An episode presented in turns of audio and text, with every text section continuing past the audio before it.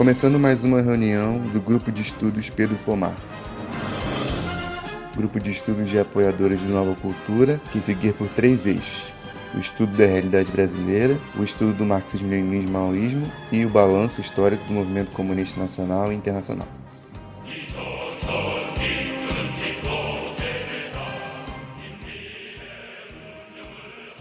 A gente vai começar agora a debater sobre o anti-During do, do Engels. É, a gente está dando sequência no nosso estudo sobre o método.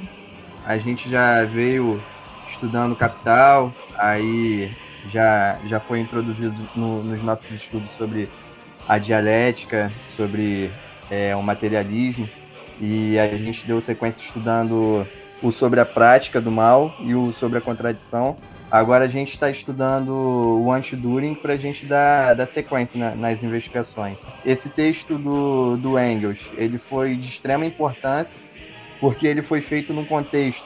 Ele e Marx já tinham desenvolvido é, praticamente toda sua, tanto sua linha metodológica quanto sua, é, seus apontamentos e suas, é, suas contribuições, tanto na economia política quanto no socialismo é, na crítica ao socialismo utópico e até mesmo na questão metodológica mesmo, né?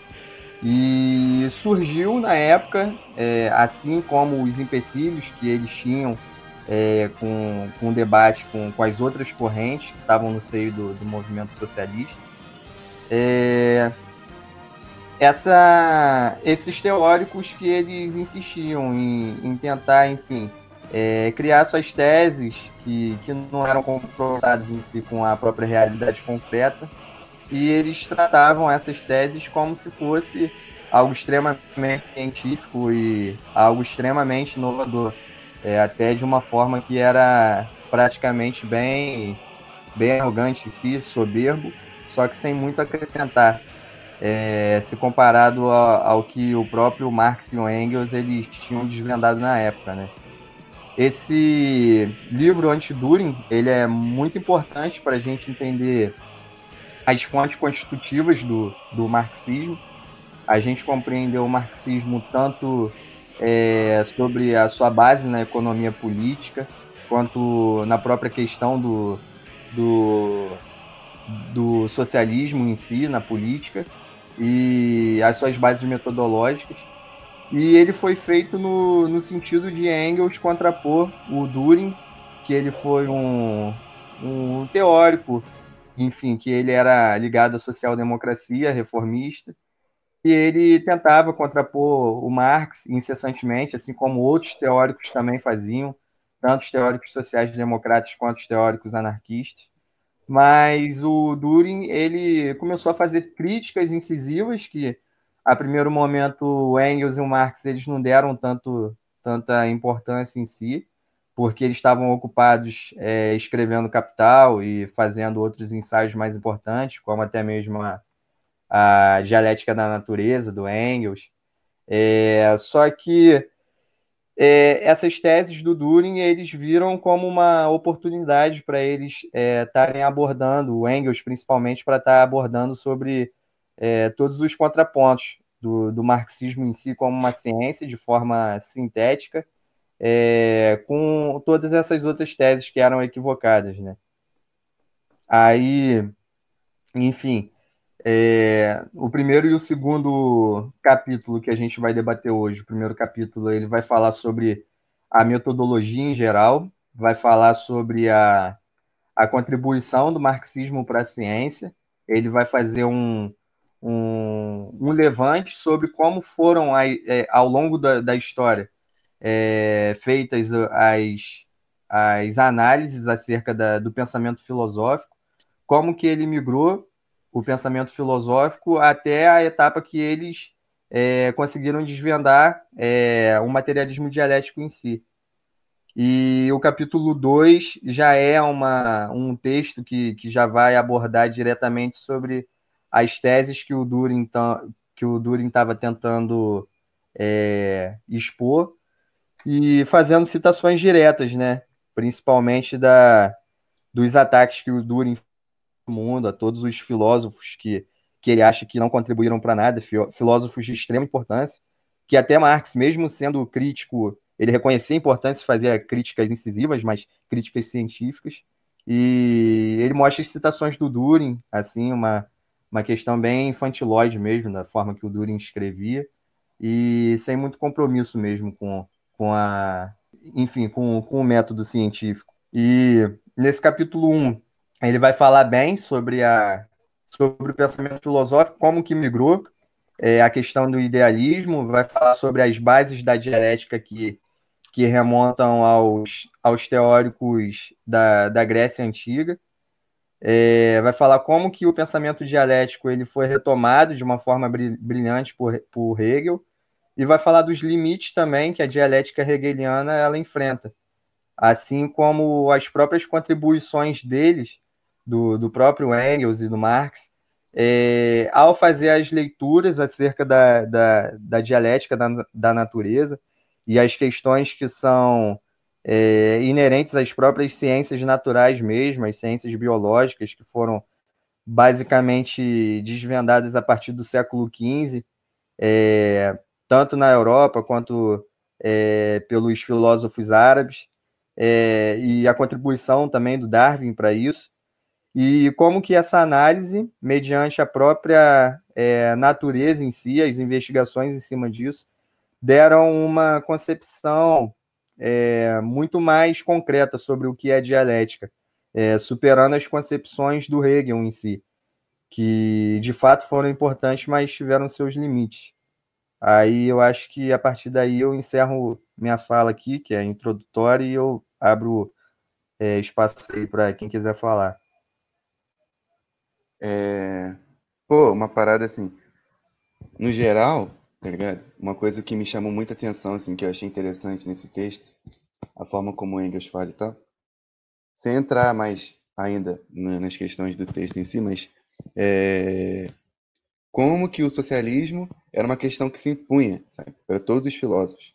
Mesmo que naquela época não necessariamente os socialistas se identificassem com, com o marxismo e o socialismo científico, tá ligado? Então, tipo, os filósofos tinham que falar socialismo, não tinha como fugir. Tipo, o socialismo ele se impõe exatamente porque ele é, era uma força, tipo, uma força que vinha da própria, da própria realidade do capitalismo, sabe?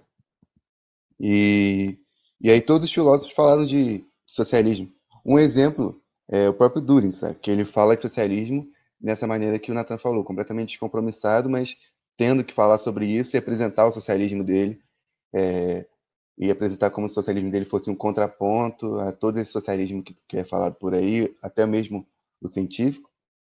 É, é isso, tipo, isso é uma coisa que me chamou a atenção, assim, no, no âmbito geral do texto. Eu achei interessante esse comentário do Pedro, porque é, é, é importante a gente entender isso mesmo, né? Porque o socialismo ele surge a partir da, da prática social que é a própria próprio advento do capitalismo em si, né? Sobre as contradições internas do próprio capitalismo e a partir daí que vão surgir, surgir é, as reflexões em cima dessa própria realidade concreta e vão se formulando em si as teses que vão compor o socialismo como um todo. Inicialmente, o socialismo a gente podia compreender ele é, como utópico, porque ainda não fazia uma investigação é, mais sólida sobre a realidade concreta. E é, Marx e Engels eles tiveram essa contribuição gigantesca, porque eles conseguiram desvendar como que é o funcionamento, não só do modo de produção capitalista, mas como que se dá a dialética da é, a dialética de, de, de, todos os fenômenos que regem a própria natureza e a própria é, história em si. E a partir daí eles investigaram de forma é, bem criteriosa sobre quais são as essências do fenômeno, e a partir daí eles conseguiram ter uma, uma visão bem, é, é, bem fidedigna sobre o que era em si o capital, o que era a sociedade de classes e suas perspectivas para superação, que, que eram contidas nessa própria é, unidade de contrários, que é o capital, né? E com isso, que, o que quero dizer, somando com Pedro, na época o socialismo ele de fato ele se impunha. Só que, de certa forma, o marxismo ele ainda não era hegemônico, ele, ele já era verdade científica para a época, mas todos os teóricos ainda, tipo, é, que, que ainda não eram marxistas, eles ainda tentavam emplacar ainda as suas teses, mesmo que não tivessem tanto a somar assim quanto foi o marxismo, entendeu? É, eram teses que ainda eram bem limitadas, ainda eram bem idealistas, ainda eram críticas meramente éticas é, negações éticas ao capitalismo, mas não investigava fundo como que era o funcionamento do capitalismo nem, nem como seria sua, sua superação, como o próprio Engels ele vai botar aí no capítulo 1. É, só que o, o principal disso é que a partir da Revolução Russa, que o socialismo ele se mostrou como uma verdade científica na prática, é, essa questão ela foi mudando, né? Então é interessante a gente pensar assim, porque é, a partir do século XIX, os teóricos, mesmo que socialistas, da, da enfim, da, da, do, de matiz socialista, eles não eram marxistas, né? a, a, grande maioria não era marxista, mas eles ainda queriam emplacar essas teses, enfim, para ficar pau a pau com Marx e cada um entender sua verdade científica. A questão, do, a partir do século XX, é que a gente vê uma, uma questão que é bem peculiar, porque o marxismo, quando ele se põe como verdade científica através da prática, os próprios teóricos, eles, esses teóricos que têm essa sanha né, de fazer uma enorme contribuição, enfim, com viés completamente individualista sobre o que é a ciência e na, e na sanha de tentar fazer algo novo, algo completamente inovador, muitos eles passam a se utilizar do próprio marxismo para negar o próprio marxismo. Então a gente enxerga bem como que foi essa, essa questão, tanto no século XIX quanto no século XX na atualidade, que a gente vê muitos teóricos nesse, nesse sentido. Hoje, é, enfim, a gente consegue compreender o marxismo como uma verdade científica, mas ainda tem muita gente que tem noção de que fazer outras teses que não são estruturalistas e não são e não tem o mesmo rigor que o marxismo, elas vão se utilizar da reformulação do marxismo para poder fazer algo mirabolante e poder negar o próprio marxismo. Então, acho interessante a gente pensar sobre isso também. É... Pô, eu, eu, nesse começo aí do, do livro, né, eu percebo a preocupação que Engels tem em falar sobre a questão do nascimento do, do socialismo, né, como também o nascimento do, é, da, da, verdade científica, por assim dizer, como a realidade do mundo, né? como, como a análise correta do mundo. E é interessante você pensar nisso, né? porque Marx e Engels irão é, desenvolver ali as ideias deles sobre o socialismo dentro do, do campo marxista, né? partindo da, da, do socialismo utópico, né? fazendo a crítica do socialismo utópico, da economia política liberal, né? E da filosofia alemã, fazendo uma junção bem criteriosa de, dos conceitos ali postos, né? E trazendo a análise realmente materialista do mundo. Né? É, e é interessante pensar que tipo uma das, das coisas mais famosas que, que Goethe é, falou e que se tornou tão famosa exatamente porque Hegel depois utilizaria isso né, dentro de. É, sistematizaria isso dentro de, é, da sua filosofia, né, é que tudo que existe merece perecer. Né? É, isso é uma frase que está no, no Falso, né? Creio que na parte 1 né, é, do Fausto. E isso mostra, demonstra muito bem, né, dentro da, da teoria que, que Hegel desenvolve, né, esta mudança, né, essa virada que houve para o racionalismo, né, é, essa virada lógica que, que ocorreu é, com, com a burguesia nascente, né, que era ali a, subver, a subversão da, da tradição, né, do que não era mais necessário dentro da tradição.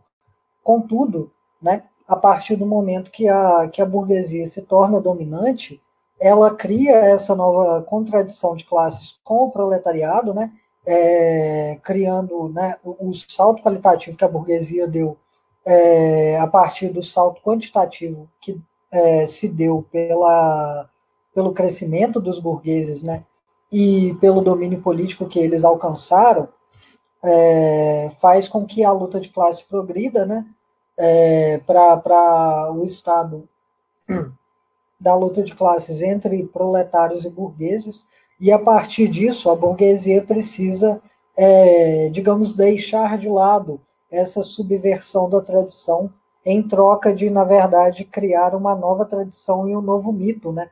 A, toda a subversão do mito que a burguesia fez, ela mesmo tem que negar para se manter no poder. E aí, é, para mim, fica clara a diferença entre o que seria uma, uma revolução burguesa e o que seria uma revolução proletária. Porque dentro da revolução proletária você não tem a criação de um novo mito, é apenas a contínua análise da realidade para avançar historicamente, né? E a, toda a filosofia burguesa vai se pautar a partir do momento em que a burguesia se torna dominante é, pela criação do novo mito, onde o burguês ali ele se torna, né, que é a filosofia, digamos assim, do homem, Deus do homem. Não existe mais a, a questão metafísica é, no sentido deífico, mas a questão metafísica é transferida para o próprio homem no caso, o homem sendo considerado apenas com, como o burguês, né? Pô, é, essa parada é muito interessante de analisar também quando a gente faz, quando a gente analisa a realidade do nosso país, sabe? Tipo, o Nelson Werneck, ele fala que o, é, ele divide a história do Brasil, né? É, independência, é, depois acho que república e depois Revolução Brasileira, tá ligado? E aí, tipo, ele fala né, que ah, na independência, mesmo as classes reacionárias tinham interesse né, na independência do Brasil, os latifundiários e tal. Todas as classes que eram nativas. É, e hoje é a primeira vez que, que a, a, o interesse da classe progressista é exatamente desaparecer com todas as classes. Então é a última vez, é o último momento histórico, né, de, de, vamos dizer assim, de existência das classes ou de é, ou assim, o momento da República foi o último momento histórico de que as classes reacionárias elas tinham interesse que também podia ser tido como progressista e tal. Esse momento histórico passou, né? Mas aí no, no texto eu anotei assim, que o tipo, no começo ele fala: Por seu conteúdo, o socialismo moderno é antes de mais nada produto da dupla verificação. Os antagonismos de classe entre os possuidores e não possuidores, burgueses, é, burgueses e operários assalariados, que imperam na moderna sociedade, e a anarquia, que preside na produção. É, ele diz, é, mas na sua forma teórica, o socialismo apresenta-se em seus primórdios como um desenvolvimento aparentemente lógico dos princípios proclamados pelos grandes nacionalistas franceses do século XVIII.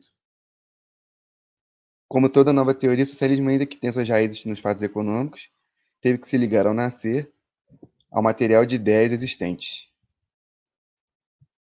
É, eu achei interessante, né, que, tipo, nessa parte ele não fala só que o socialismo científico teria, antes de mais nada, e, e é inevitável que ele surja simplesmente no, no capitalismo, sabe? no capitalismo é, desenvolvido, com as forças produtivas desenvolvidas, com o proletariado moderno e tudo mais, com as contradições é, já postas de maneira antagônica? Mas nessa parte ele também dá uma pincelada sobre o fato de que uma questão que eu estava até conversando com alguns camaradas aqui, aquela questão, tipo, que a revolução, é, a revolução proletária, né, como disse o, o Marconi, ela não se sobrepõe, ela não se sobrepõe no sentido de é, a parte de cima do camelo, como diz o Samora Machel, ela se, ela tipo é, supera, né, os ideais da Revolução Francesa. Ela não é só um desenvolvimento aparentemente lógico, ela é o tipo é, um desenvolvimento real que, que cria uma tese antítese né, é, existente e aí cria o socialismo científico a partir dessa tese antítese que já existe, que é o proletariado e burguesia, os exploradores, é, os exploradores e os explorados. Saca? Então, isso que reside é, a cientificidade né, do socialismo. Não é, ele ser um, uma continuação, simplesmente, do, do mundo como ele foi. Mas ele ser exatamente é, fruto da realidade concreta é, e de tudo que se desenvolveu na ciência até, até hoje, tá ligado? Pedro, eu não entendi Oi. qual é a oposição entre essas duas coisas. Para mim, eu estava entendendo que era o mesmo quando ele disse, é, até criticando né, a questão do socialismo utópico, falando que a verdade absoluta não estaria atrelada ao desenvolvimento histórico e, enfim, todo esse da, do tempo, né? Não está atrelada ao tempo, nem à história, nem ao espaço, nem o desenvolvimento do homem, nem da história. Ela simplesmente existe, não sei o quê. Então, para mim, essas duas coisas que você pontuou aí, talvez eu tenha entendido errado, mas é, quando ele coloca, né, que é a continuação do desenvolvimento histórico, é, que seria o mesmo que dizer isso, que leva em consideração, né, todo essa, é, esse acúmulo científico que já aconteceu, não na, anteriormente? Não, é isso que eu tô falando mesmo. Né? Ah, é tá. Eu, eu entendi afirmando... que você estava colocando em oposição. Eu estava afirmando, tipo, que o. Tipo, afirmando que é, o próprio socialismo utópico, né? Ele é uma das fontes do socialismo científico. Tanto que o próprio Engels fala disso. Acho, não sei se nesse livro, mas ele fala que ah, nós somos descendentes de Owen, Fichte e ele fala isso nesse livro também, no final das contas. Mas aí, tipo, eu tava falando isso porque, tipo, tem os marxianos aí, marxistas e tudo mais, que eles negam isso, tá ligado? Eles falam que o socialismo, ele é uma, tipo, o, o pensamento de Marx, né, que eles não falam marxismo, meio que tá acima é, de todas essas coisas, e Marx rompeu com, com todos esses caras, tá ligado? Por isso que eles negam Engels e, e negam esse livro aqui também, porque esse livro fala isso. É, exatamente. E a questão da, da verdade absoluta é, enquanto tal, é, na verdade, a, a, o conceito de verdade absoluta ele tem, tem raiz num pensamento idealista. Então, assim, a verdade absoluta que, que Engels discute nesse livro é a verdade absoluta como, como colocada por Hegel, né? E essa, essa verdade absoluta é uma verdade que antecederia é, todos os desenvolvimentos históricos. Então, ele faz uma crítica é, da, da, da, da questão que Hegel coloca como se a verdade absoluta antecedesse a tudo e apenas é, se degenerasse né, no mundo real. Essa é a crítica que Engels vai colocar aí dentro do, dentro do texto. É, recentemente o Pedro me mandou um texto, é, um texto sobre biologia, que eu lembrei dele, eu até reli ele hoje à tarde. É, eu acho que eu estou entrando na frente dos outros aqui, não tem alguém querendo falar na minha frente? O Gabriel tá com a mão levantada. Ah, foi mal, fala aí, depois eu falo. Não, tranquilo, mano. Você quer, quer continuar? Pode continuar o raciocínio. Não, não, pode falar. Eu vou, é porque eu ia dar uma voltada na, na no assunto aqui. Pode falar. No meu caso, era até uma pergunta sobre a parte do Pedro, porque é uma questão que eu tenho um pouco de dúvida. A revolução socialista, ela pode acontecer num país não plenamente capitalista. Porém, a, o desenvolvimento do socialismo, ele só acontece num país já plenamente socialista? Essa é a pergunta que eu queria deixar, porque eu, é uma dúvida que eu tenho, e na explicação do Pedro ele até retoma esse assunto, aí eu queria entender. Eu posso responder? Que eu acho? Pode, Pode responder, mano. Quem souber, só responder. Cara, eu acho que, tipo, é, assim como se mostrou na própria história mesmo, tá ligado? É, de fato, a Revolução Socialista, ela pode ocorrer e, e vai ocorrer, enfim, em países que não necessariamente são plenamente capitalistas. Tipo, a própria China mesmo, e o conceito de nova democracia e tal.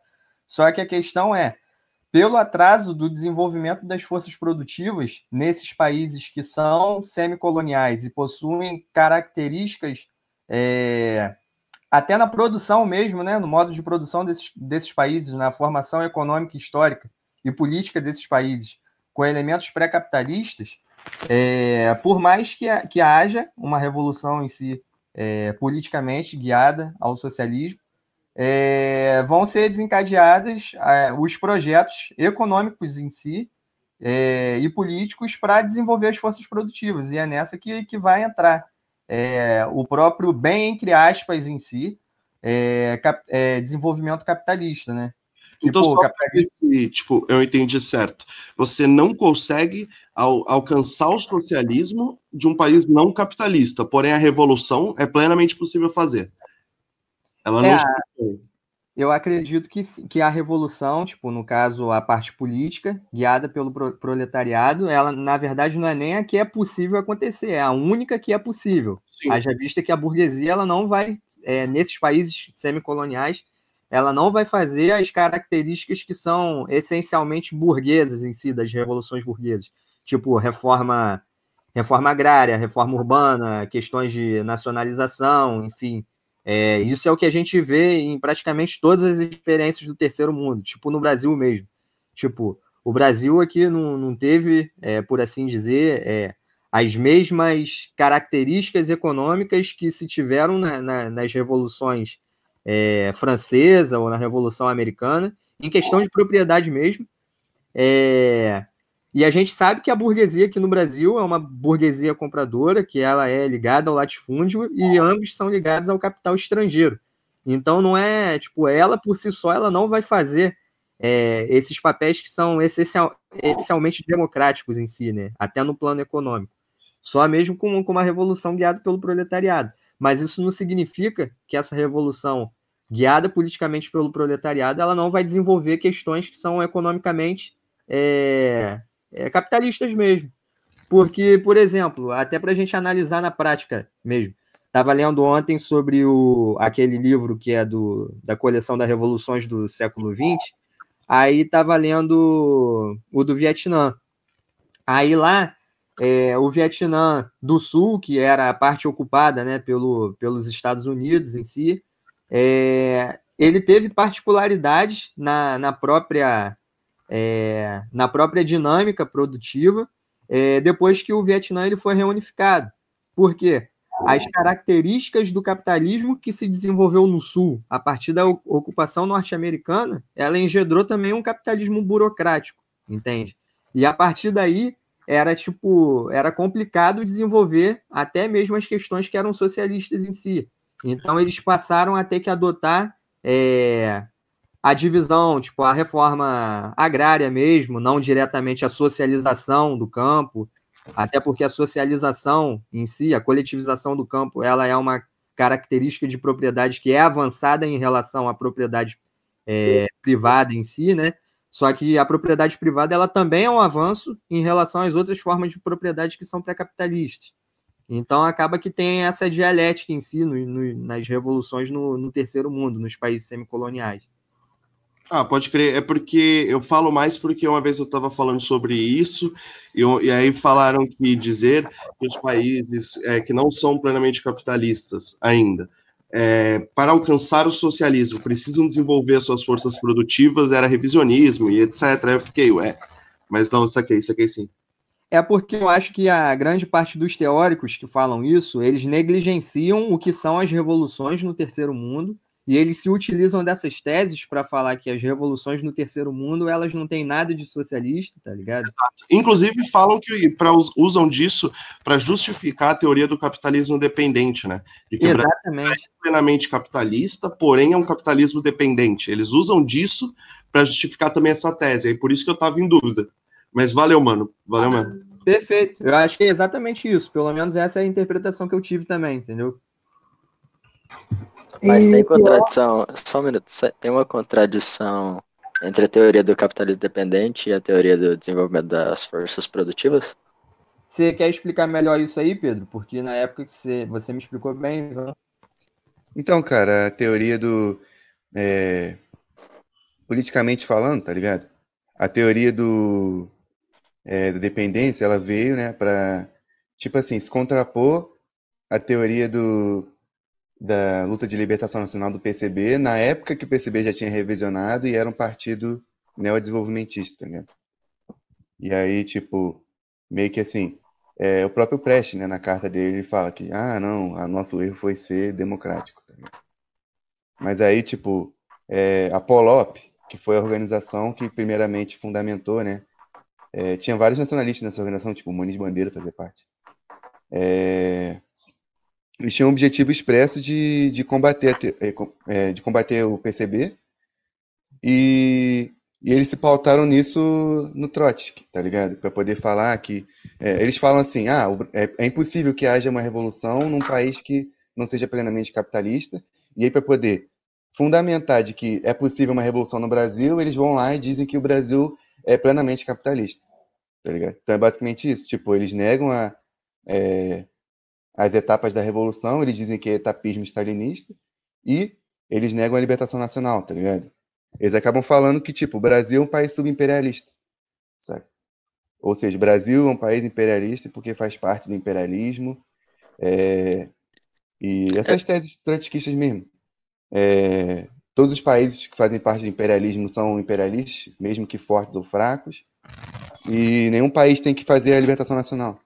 Só um acréscimo, eles dizem que o Brasil ele tem uma relação capitalista com países da América Latina que são mais pobres. Um exemplo, eles pegam o Paraguai e o fato do, do Brasil ele ter diversas terras no Paraguai para produção, produção de soja, para justificar que o Brasil seja imperialista com o Paraguai. E assim eles vão desenvolvendo com cada país para dizer que o Brasil ele tem relações imperialistas com a América Latina e que o Brasil já é capitalista. E o que é, o que é plenamente bizarro a gente olhar assim, colocar o imperialismo como uma simples, de certa forma, acumulação de renda com países mais, pobre, mais pobres que o seu. E o imperialismo não é isso, tá ligado? Você tem toda uma tese do que é o imperialismo desenvolvida por Lenin.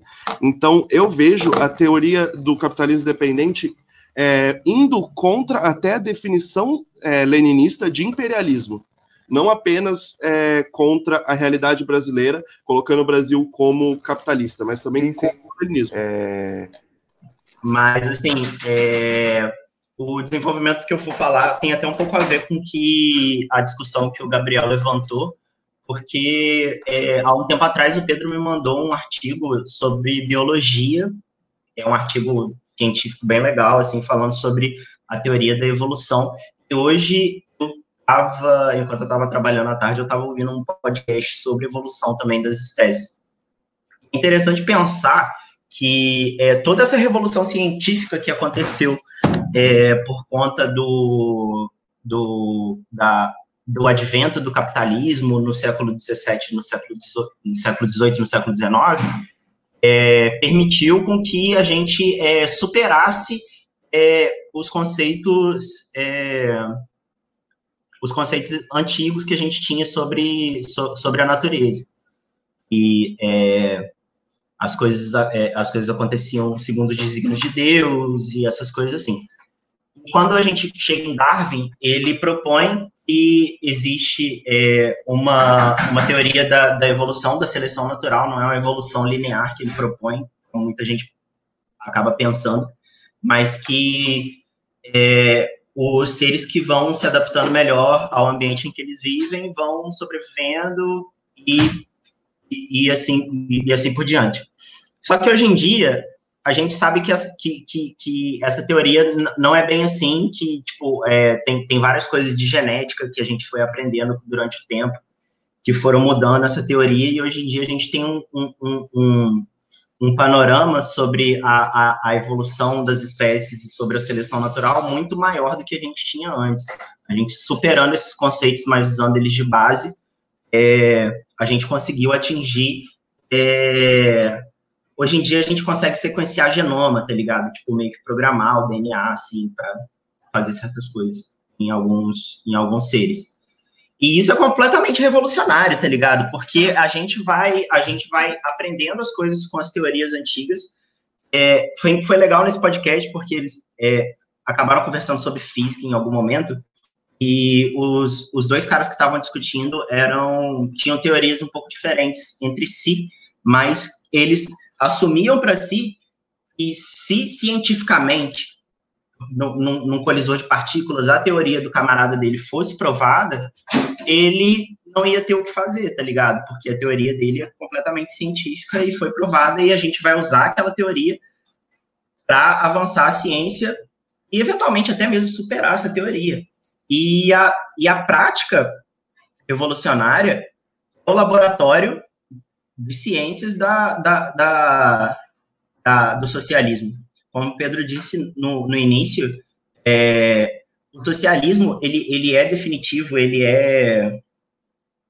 Eu pensei, eu pensei em falar nisso nessa discussão de hoje justamente por causa disso. Ultimamente, a gente é, teve algumas discussões sobre alguns conceitos serem científicos ou não, mais especificamente sobre a inevitabilidade do socialismo.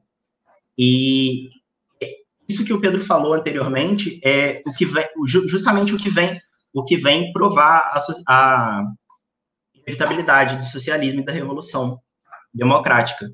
E o socialismo ele é, ele é, é a única é a única teoria que propõe o fim, o fim de todas as classes. Ele não propõe, é, como no capitalismo, a ascensão do burguês, no feudalismo, a superação da escravidão e o estabelecimento dos grandes senhores feudais, senhores de terra, com acumulação de terra e poderio militar, enfim.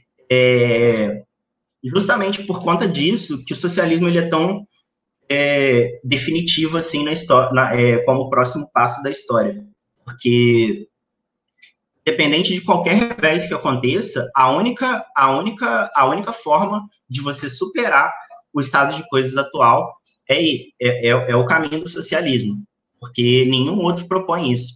E isso é tão verdade e é, dando continuidade ao que o camarada Gabriel tinha falado anteriormente sobre a questão de o socialismo ele o socialismo ele só dá certo em países capitalistas ou em países sociais que fizeram a revolução, que fizeram reformas capitalistas. Tipo, é, gente, o texto que a gente vai ler nesse sábado, ele é bem elucidativo nesse sentido, porque ele propõe é, justamente isso, tá ligado? O, o desenvolvimento ideológico da, das massas populares. E é uma coisa que todos os países que tiveram experiências é, mais ou menos no caminho certo, com, com grau de sucesso maior ou menor, como a União Soviética de Lenin Stalin, a, a China de Mao, a Coreia até os tempos de hoje, são países que levaram, é, até mesmo Cuba, em, é, até certo nível, assim, são países que elevaram a consciência do povo é, para defender o socialismo como, como ideologia do, da nação, do, guiadora do desenvolvimento desse povo, que é, dentro dessas revoluções, muito além das reformas capitalistas que precisam ser feitas no período democrático, como a nacionalização, a distribuição das terras, enfim, tudo que o Natan tinha falado anteriormente, eles propõem é, uma revolução é, cultural e cultural, primeiramente com Mao, essa ideia tem muito um gendarme muito importante na época de Stalin, mas que não foi desenvolvida é, a, a, a, ao patamar que Mao desenvolveu. Se vocês tiverem mais curiosidade de saber da União Soviética como era isso, é, tem um livro do Nova Cultura, o escrito do Zhdanov, que dá para ter uma noção assim sobre as questões culturais e ideológicas lá.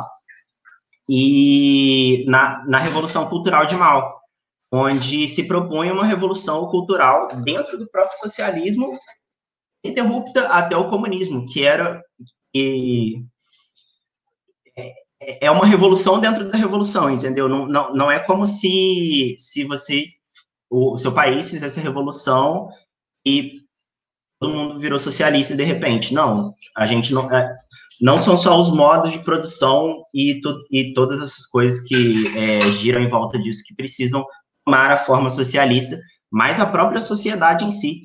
Então, é, o fim das classes que o socialismo propõe, que é, Mao e Kim Il-sung e Kim Jong-il desenvolvem posteriormente, é, passa, passa necessariamente por uma revolução ideológica no próprio seio do povo, que é coordenada pela classe operária, em, em conluio com os camponeses e o Partido Comunista. É, então, o, o, fim, o, o fim das classes, ele, ele é um horizonte que é distante, porque supõe que a gente precisa de várias revoluções e tal, mas que é o único fim que é, é possível numa sociedade capitalista, porque a classe é, a ser libertada, é, ela não tem nada a perder de não suas próprias correntes, e ela própria vai fazer a revolução dela. Henrique, eu queria fazer uma parte rapidinho, até uma coisa que você falou já tem um tempo, mas você até retomou aí no final. Eu ia até te interromper, mas eu falei assim: não, melhor deixar ele acabar, mas era bem rapidinho. Que quando você falou essa questão de que ah, é, a grande questão de, da inevitabilidade da Revolução Socialista é justamente essa questão da superação de classes, né? Que seria a única forma de a gente dar esse esse passo né, no desenvolvimento da história da humanidade e tudo mais. E aí, logo no, no começo do texto, ele dá uma, é, uma coisa sutil, assim, mas que eu achei muito, muito, muito interessante, onde ele coloca uma contraposição entre outros pensadores que já foram comunistas antes do, do pensamento socialista científico, né? Mas que achavam que deveria haver uma emancipação da humanidade, né? Então era tipo uma emancipação ampla. E aí ele pega e associa necessariamente essa emancipação com a emancipação da classe operária, sabe? E aí eu acho que esse é um ponto bem importante sim de frisar, porque eu acho que ele promove várias ligações, entendeu? Nessa questão de de o operário ser a classe revolucionária, tá ligado? Por mais que a gente tenha outras é, outras classes, né, em maior ou menor grau, assim, entre a burguesia e o proletariado, tipo o campesinato, tipo a pequena burguesia, ou sei lá, sabe, outras classes, é, eu acho que ele foi muito feliz em pautar isso, porque, tipo, não é uma emancipação humana que vai partir de qualquer ponto, sabe, não é uma emancipação humana que vai estar tá atrelada, sei lá, é, valores puramente morais, ou o que, que a gente entende que é emancipar as pessoas. É uma emancipação humana que vai entender quem é a classe que é oprimida, que no caso é o operariado, né, principalmente, como ele é, é oprimido e como pode se superar frente à classe opressora, que é necessariamente a burguesia, sabe? Não são só humanos que oprimem e humanos que são oprimidos em geral, são certos tipos de classes de humanos que oprimem uma outra, um outro certo tipo de classe de humanos que a gente é, assim, acho que eu até usei uma palavra bem ruim, né? Mas uma classe, enfim, sei lá. É, e aí eu acho que isso denota o quão científico é esse pensamento, entendeu? Qual é a raiz que torna com que isso seja tão científico, porque é tudo bem determinado, sabe? Tanto o desenvolvimento histórico, até o ponto que a gente chega a essa divisão desse jeito, e como a gente entende que há superação a partir desse entendimento, sabe? Não só do tipo, ah, não, eu acho que é injusto as pessoas serem exploradas, vamos acabar com a exploração, sabe?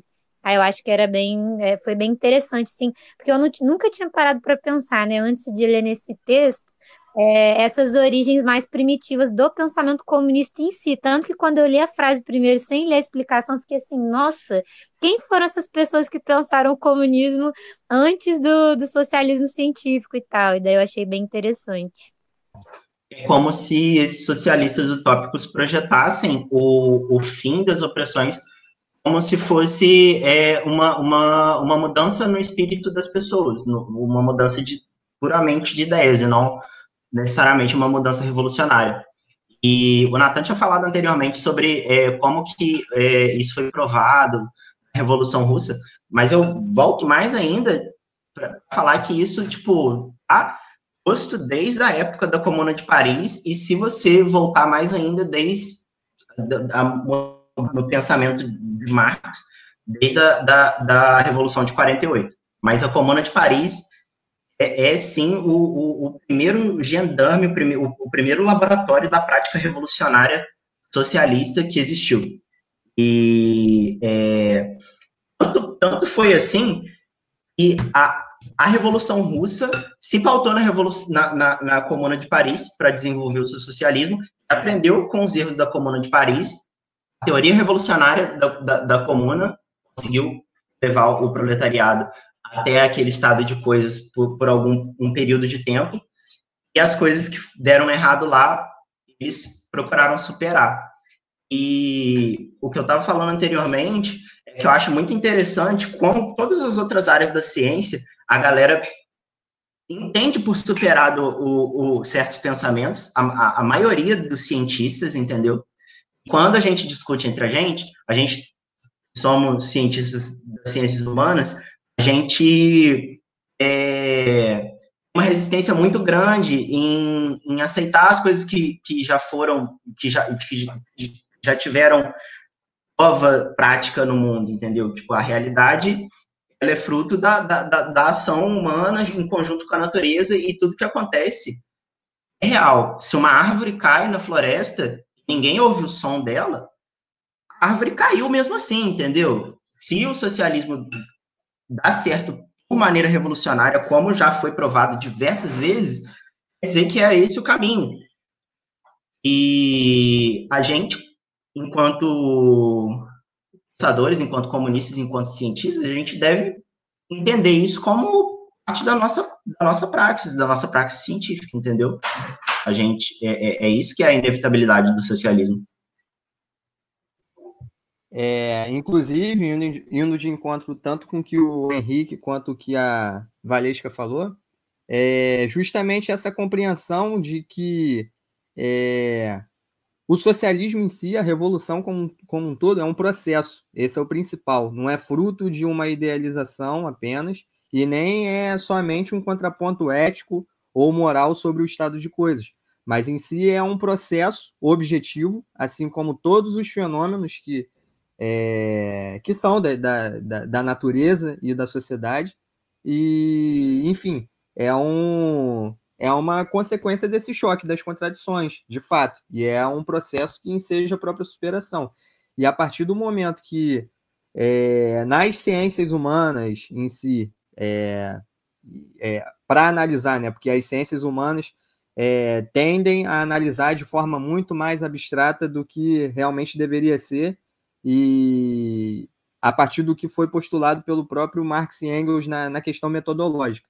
Mas, de fato, se ignorar a prática social, que ela é a base de toda a teoria do conhecimento e toda a apreensão do conhecimento humano, então acaba que, que a própria é, concepção sobre as coisas é, continua sendo idealista, né?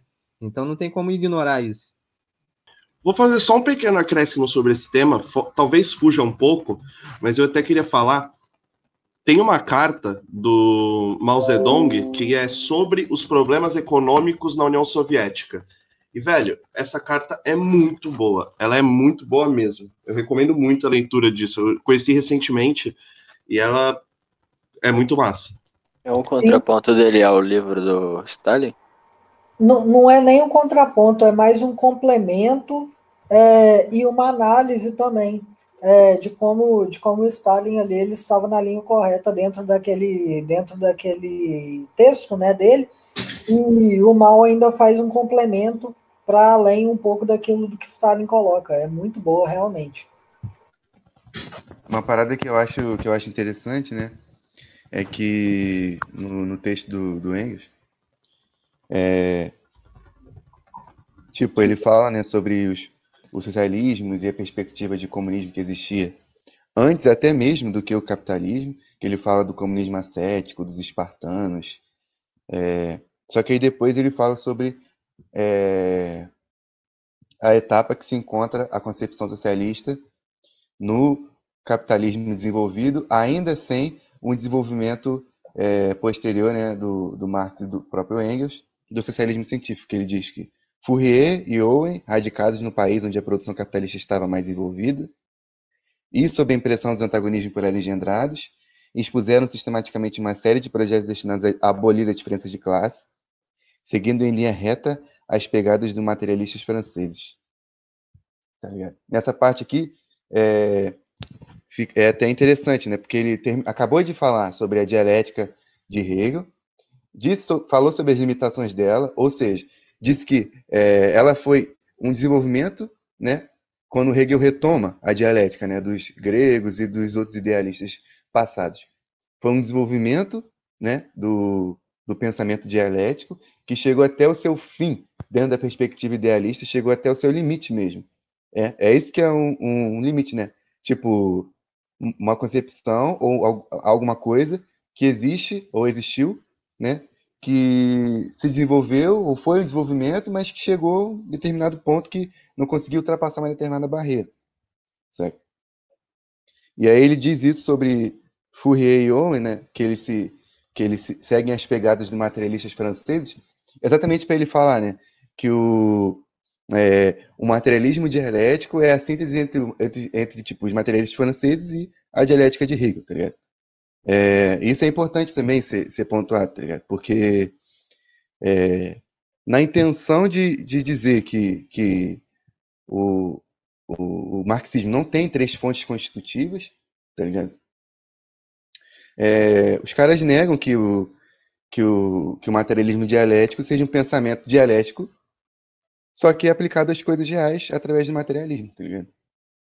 É, então, achei que foi, foi interessante essa parte aqui do, do Hegel, do, do Engels, e ele dá, dá sequência assim. Os novos pensadores descobrem que também o mundo burguês, instalado segundo os princípios do racionalismo, é injusto e racional, merecendo, portanto, ser desprezado como um traste inútil, da mesma forma como já foram o feudalismo e as formas sociais que precederam. Então, tipo, é...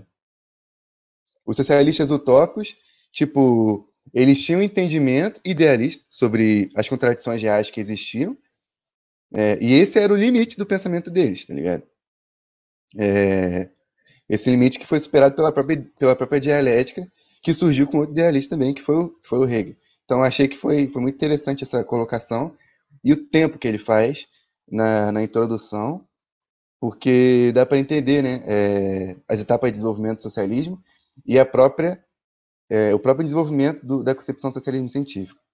Aí ele diz: é, por que é que só agora esse homem se levanta? Porque só agora, não vem antes nem depois, é que se descobre o segredo da verdade. Não foi porque isso lhe foi imposto como algo inevitável pela concatenação do desenvolvimento histórico, mas apenas porque a sorte assim o quis. Que ele está ironizando né, os caras que falam que o socialismo é simplesmente uma descoberta, e não, tipo, algo que se impunha pelo desenvolvimento da sociedade, tá ligado? Isso eu achei também um pouco engraçado, além de, além de interessante. Uma necessidade histórica mesmo. Né? Exatamente. Porque, é... tipo, é o que o, a gente tá, a gente até traduziu aquele é, aquele vídeo lá do Comente o Rei falando, né? Que qualquer pessoa podia ter feito a descoberta é, do Marx. Qualquer pessoa em qualquer lugar. E foi o Marx, precisamente porque é, é, o proletariado era mais desenvolvido na região onde ele se encontrava, e aí, por conta disso, é, o próprio Marx também era um dirigente proletário, e aí ele fez as conclusões que ele tomou, sabe? É, e, ele, e o próprio Engels fala isso no começo, quando ele diz que o socialismo não é obra de uma mente genial. O socialismo ele é fruto da própria realidade. É isso que reside, reside a cientificidade do socialismo científico. É, e é interessante a questão, né? Como já foi colocado ali, é, que a tese e a antítese do capitalismo é, estão contidas na própria no próprio nascimento do capitalismo, né? Porque o capitalismo ele nasce, né, é, com a burguesia desempenhando o seu caráter parasitário desde o começo, é, colocando assim a sua tese, né, o, o, o que é positivo dentro, dentro da, da necessidade burguesa ali, e com a classe trabalhadora, né, é, sendo subjugada, mas ao mesmo tempo desempenhando o seu papel revolucionário, porque as organizações de trabalhadores é, que, que se levantam contra o capitalismo, elas nascem ao mesmo tempo que o capitalismo começa a nascer. Né? É, é, é um espaço de tempo muito curto entre, entre a instauração do capitalismo enquanto tal e o início das organizações de trabalhadores, como no cartismo, por exemplo, que o Engels vai discutir um pouco para frente no texto também. É, e, bom, então, a, é, a questão que se coloca a partir de então é que a burguesia, é, enquanto classe exploradora, através do tempo, ela tem que se reinventar, né? Então, no início, o colonialismo era o suficiente para ela e a exploração dos trabalhadores dentro das nações burguesas era o suficiente para ela. Contudo, a partir do momento em que o capitalismo começa a se desenvolver, a partir do momento em que as reivindicações dos trabalhadores também começam a se é, desenvolver em tensão com o desenvolvimento do capitalismo, a burguesia tem que fazer concessões, por exemplo, né, aos trabalhadores. É, ao mesmo tempo, ela tem que desenvolver novos métodos de domínio ideológico, como, por exemplo, a mídia. Né? A gente vê isso muito claramente hoje em dia, a propaganda tudo mais. é, ela pode acirrar ou afrouxar a violência, a depender da, da necessidade do momento. Né? Ela pode também retirar é, direitos dos trabalhadores, e aí que a distinção entre reformismo e revolução tem que ser posta muito claramente, né? porque a burguesia ela pode é, doar aos trabalhadores é, um favor aqui ou outro ali, porém com a mesma mão ela retira logo depois. E aí a, a discussão sobre reformismo tem que, tem que ser posta. Né?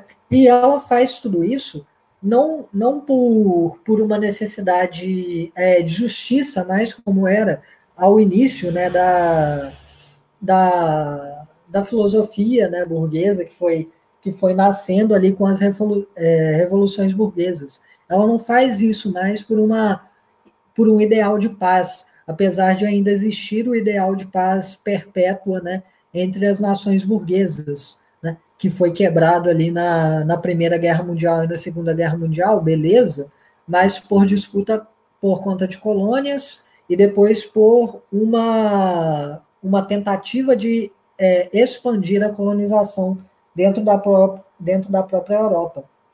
Né? mas desde há muito tempo a ideologia de paz perpétua entre as nações burguesas, entre as nações que se moviam em direção à burguesia, já existia. É, ela não quebra esta é, ideologia com tanta frequência, contudo, ela vai manter né, o poder em suas, mãos, em suas mãos por quaisquer métodos que forem necessários no momento é, em que estamos vivendo. É, e isso tem, tem que ser deixado claro que o desenvolvimento da burguesia se deu assim. É, eu acho maneiro pontuar também, né, como o socialismo ele não é, é como, assim como complementando o que o Marconi disse, ele não é exatamente é, de acordo com com que os críticos dizem, né, os críticos de Marx que dizem que defendem Marx, ele não é a antítese do capitalismo, né? Ele é a síntese da antítese da tese que já existe, que o Engels fala aqui. Sabe? E isso é importante de, de conceber exatamente é, para a gente entender o, as experiências socialistas ou socialismo no nosso país. É, exatamente no sentido de, de que o socialismo ele supera os limites do capitalismo. Né? O capitalismo ele chegou a um determinado limite. No nosso país, especificamente, o, o limite é tão grande que ele impede o desenvolvimento do próprio capitalismo.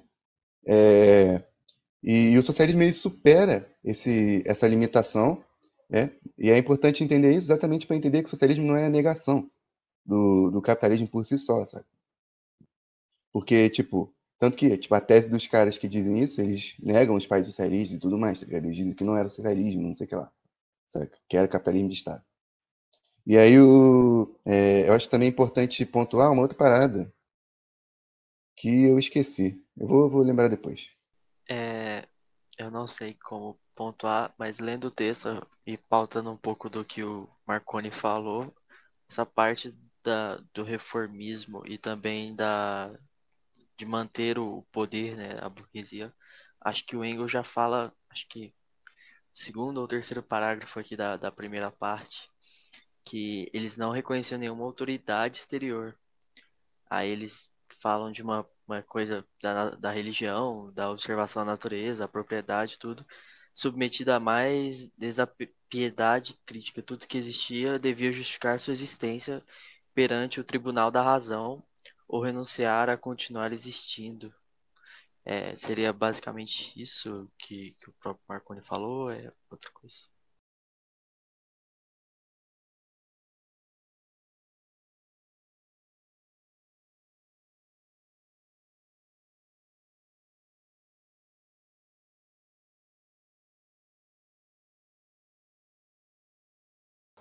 É, então, a questão para mim que se coloca aí é que, tipo, é, no início das, das revoluções burguesas, isso era a verdade deles, correto? Então, é, se punha o problema em questão de é, não nos submeteremos mais ao domínio é, teológico-político da igreja, por exemplo, entendeu? Por quê? Porque o feudalismo estava atrelado intrinsecamente a uma concepção deífica do mundo, né? É, e aí, eles se despiam desse tipo de desse tipo de superstição, né? Porém, a, apenas até o momento em que isso é, garantiu o domínio político ideológico deles, o domínio material deles, correto?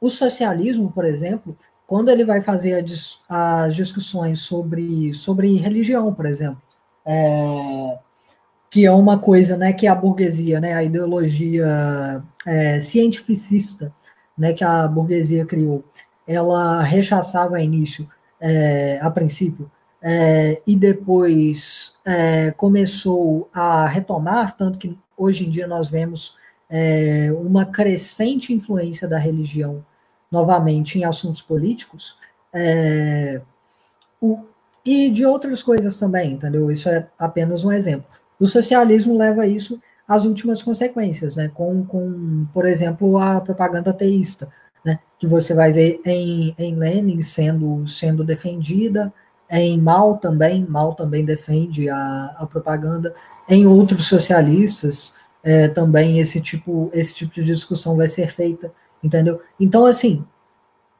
a questão do socialismo é levar às últimas consequências coisas que a própria burguesia é, já havia colocado, né? É, transformar aquilo numa realidade material é, e dar àquilo conteúdo de classe, né? Então a questão da democracia, por exemplo, é colocada dentro de um conteúdo de classe, é, a questão da liberdade e tudo mais é colocada a partir de um conteúdo de classe, né? E além disso, desenvolver essas reivindicações para além de tudo que já foi posto, né?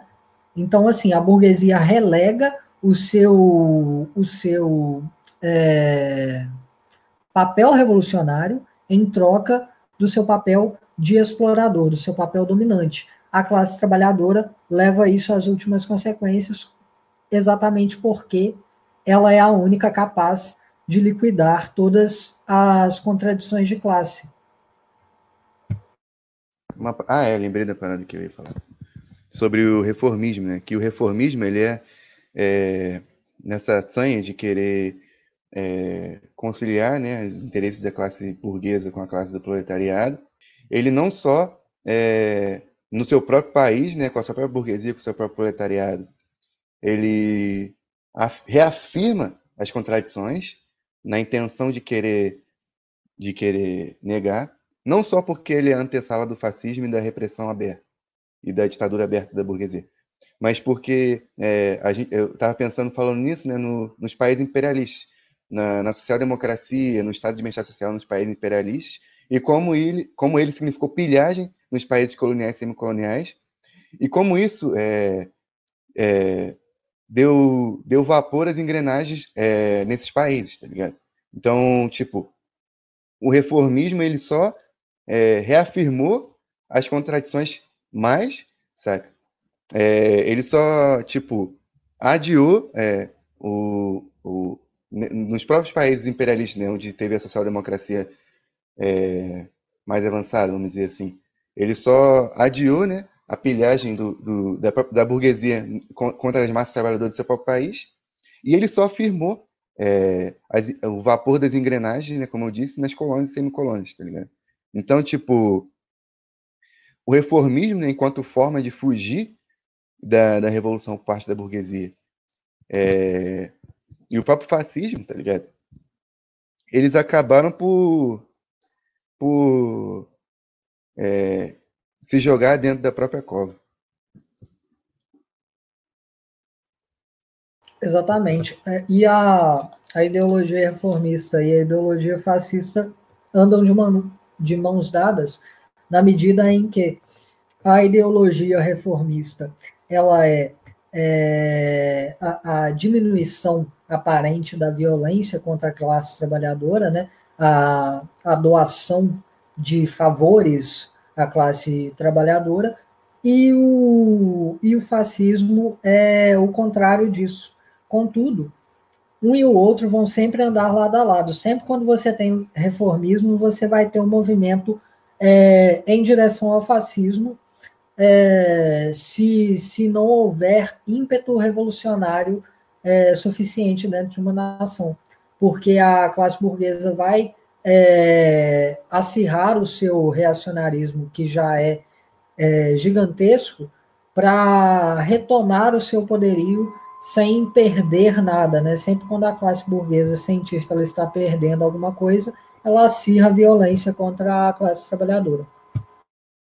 É, algo que eu, eu estava pensando aqui, é, a gente deve denunciar o reformismo, a gente deve combater e ser contra o reformismo, mas vocês pensam que a estratégia hoje seja explicar como o reformismo ele pode ser algo para a gente alcançar, enquanto a gente não chega na revolução, para a gente alcançar uma melhora é, momentânea na vida do trabalhador, ou vocês pensam que a melhor estratégia hoje seja ativamente já denunciar o reformismo?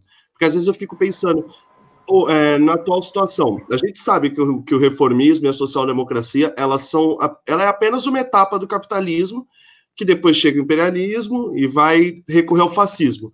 Mas às vezes eu fico pensando, será que hoje, no atual momento, a nossa estratégia deva ser é, fazer uma defesa mínima de um reformismo para que a gente melhore a vida do trabalhador, é, no sentido de, por exemplo, é, é, conseguir revogar a reforma da Previdência e todas essas questões, ou vocês pensam que isso seria inútil e a nossa estratégia hoje deve ser já denunciar o reformismo e já é, partir para o pensamento revolucionário e colocando ele na classe trabalhadora? Então, é, vou dar aqui o meu ponto de vista. Eu estava falando sobre isso ontem, eu acho. É, a, e eu falei sobre isso num texto recentemente, um texto até que o Nathan escreveu, eu adaptei. É, a questão não chega a ser que nós temos que. É, a, o reformismo, sim, nós temos o dever de denunciar. Só que a questão não é que nós temos que é, rechaçar toda e qualquer reforma. Isso aí seria seria um, um tipo de um tipo de anarquismo da nossa parte de, de fazer isso, entendeu? Denunciar toda e qualquer reforma como se fosse é, intrinsecamente ou necessariamente ruim. A questão não é nem essa. A questão ela se põe a partir do momento em que é, como Paulo Freire bem coloca, na verdade, isso aí ele coloca de uma forma bem sintética e muito boa, é, que o dever do comunista ele não deve ser apenas é, dar ao povo ou, ou, lutar pelo que o povo clama imediatamente, mas também propor, entendeu? E outra coisa também que o reformismo ele consiste em ver a reforma como um fim em si e não como um meio do trabalhador melhorar a sua vida entendeu? O reformismo ele não consiste em simplesmente você falar, ah, tal reforma é boa para o trabalhador. Isso aí pode ser uma análise material da realidade. Contudo, o reformismo ele propõe que a reforma é a única coisa que pode ser feita pelo trabalhador é, e para o trabalhador. É porque eu vejo hoje, por exemplo, é, vamos supor em Atos, eu vejo uma fala que eu considero assim muito perigosa, que é os comunistas se colocarem em defesa da democracia, porque o momento exige uma defesa da democracia, sendo que isso pode confundir a classe trabalhadora, parecer que a gente está defendendo o voto e não uma superação dessa democracia. Porque a democracia é o que ela sempre foi desde Atenas, né? Enfim. Exatamente, porque se você legitimar o processo político como ele é concebido hoje, é, você está agindo é, contra a classe trabalhadora. Porque o processo político, como ele é concebido hoje, a democracia, como ela é concebida hoje, ela está é, em relação reacionária em relação à história, entendeu? É, então, assim, a questão não é você virar para o trabalhador e falar, olha, você não terá nada, você não terá reforma alguma até que venha a revolução. Isso seria estúpido, isso seria afastar o trabalhador é, de você. Isso seria afastar o trabalhador do caminho né, para o socialismo. Contudo, se você para na reivindicação de reforma, se você para na reivindicação de votos para é, partidos reformistas e para é, partidos da ordem, né, que são, que são os partidos aí que realmente ganham os votos no final, você está legitimando tanto um processo político que vai contra os interesses e as necessidades da classe trabalhadora, um sistema político que vai contra os interesses e as necessidades da classe trabalhadora, e um sistema econômico que vai contra os interesses é, e as necessidades da classe trabalhadora, que é defendido por esse sistema político. Massa, valeu mesmo, mano. Consegui ter uma. Acho... Sempre é algo que me incomodou, né? De ouvir em ato e etc. O Gabriel, eu acho que, inclusive, cara, a parte mais estratégia mesmo, mais estratégica mesmo, é pautar o que está no, no programa mesmo da, da segunda e definitiva independência, sabe? De sim, sim, com certeza. única e é uma questão propagandística acerca da, dos aspectos que são democráticos em si, dos anseios que são democráticos, mas pautar no ponto de vista da nova democracia mesmo. Eu acho que o nosso, o, nosso, o nosso norte deve ser não defender a democracia, mas defender liberdades democráticas, né? E é isso que sempre me causou uma confusão mesmo. Sim, exatamente. Até porque, de fato, fica muito vago e fica muito. É, enfim, acaba sendo até mesmo fantasioso, né? Porque Parece gente... algo que confunde a classe trabalhadora com o que é o nosso projeto, porque a gente defendendo a democracia, parece que a gente defende um projeto de democracia e não as liberdades democráticas, né? Sim, exatamente. E parece é. que, no, no caso atual, sabe? porque já teve outros momentos de defesa da democracia em outras, em outras ocasiões, e que essa defesa da democracia foi progresso, saca? apesar dela ter um limite bem claro, né? Mas só que no caso atual, né, de hoje mesmo, é, acaba que parece que a gente é reacionário e que os reacionários são revolucionários. Saca? Os reacionários são contra o sistema e a gente quer a manutenção dele. Sim. E tem aquela característica mesmo daquele próprio texto que você tinha me passado, Pedro, do, do presidente Gonzalo, da reacionarização do Estado burguês. Para a gente entender, pô, como que se dá essa reacionarização hoje também, né? Ainda mais num, no no Estado que é de capitalismo burocrático. A gente tem, tipo, fica vendo no imaginário de que o fascismo ele é feito nos moldes do fascismo italiano, sendo que não é. Na grande realidade mesmo, um caminho mais fácil para reacionarização explícita é via institucional mesmo, é um impeachment. É, tipo, tudo dentro do legalismo e tal. Então, é, a gente pautar a democracia em abstrato é basicamente legitimar o que está aí. É até a questão mesmo, cara, até se a gente for pautar sobre o reformismo e tal, no plano democrático institucional, é, o que os partidos da ordem faz e os partidos que são a reboque desses partidos da ordem, clamando pelo impeachment, é até um, erro estratégico grotesco. Tipo, se o PT ele tivesse questionando sobre a validade de uma eleição que foi fraudada, até nos moldes mesmo formais da democracia liberal, seria muito mais digno e muito mais estratégico do que pautar o impeachment, entendeu? Pautar a anulação da, da eleição, acho que ainda assim seria muito mais estratégico do que é o que essa galera faz. Vocês falaram de é, colocar as coisas como um fascismo, etc é um bagulho que me incomoda muito, porque a gente vê hoje um malabarismo teórico numa tentativa de equiparar o governo Bolsonaro ao fascismo italiano ou ao nazifascismo. Quando a gente não deve pegar o, as relações fascistas ou relações autorita é, autoritárias, nossa palavra é ridícula, meu Deus. Mas no sentido de é, reacionária mesmo, pegar as relações reacionárias de cada país e querer encaixar seja no italiano ou seja no alemão, que a gente vê muito. Porque algo muito mais próximo da nossa realidade aqui no Brasil é o Fujimori. O Fujimori é muito próximo da realidade brasileira, inclusive teve um autogolpe no governo do Fujimori, mas se tem um medo de ler Fujimori, eu percebo no Brasil, por causa da questão do sendero luminoso mesmo, que a galera não consegue fazer uma análise material sobre o que foi o sendero e o presidente Gonzalo. Exatamente. Cara, até mesmo na questão do, do governo Bolsonaro, os caras entraram falando, porra, bora implantar o projeto do Pinochet, tá ligado? É liberalismo na, na, economia e fascismo na estética, entendeu? E, tipo, a galera querer pautar que é a mesma coisa que o, o, o fascismo europeu, a gente não vai é, conseguir interpretar como que isso é dado, essa reacionalização aqui, muito menos as formas de superação mesmo. Mano, e isso confunde a classe trabalhadora, porque tu vai chegar num trabalhador fazer um malabarismo teórico de explicar para ele o porquê que a gente está próximo do nazismo, sendo que nos anos 90 teve uma ditadura na América Latina, que foi o Fujimori, que é muito mais próximo da realidade dele. Quando eu cheguei para meu pai e expliquei o que foi o Fujimorismo, foi muito mais próximo de eu conseguir explicar para ele que poderia ser o governo Bolsonaro do que eu ter que fazer malabarismo com a Itália e a Alemanha.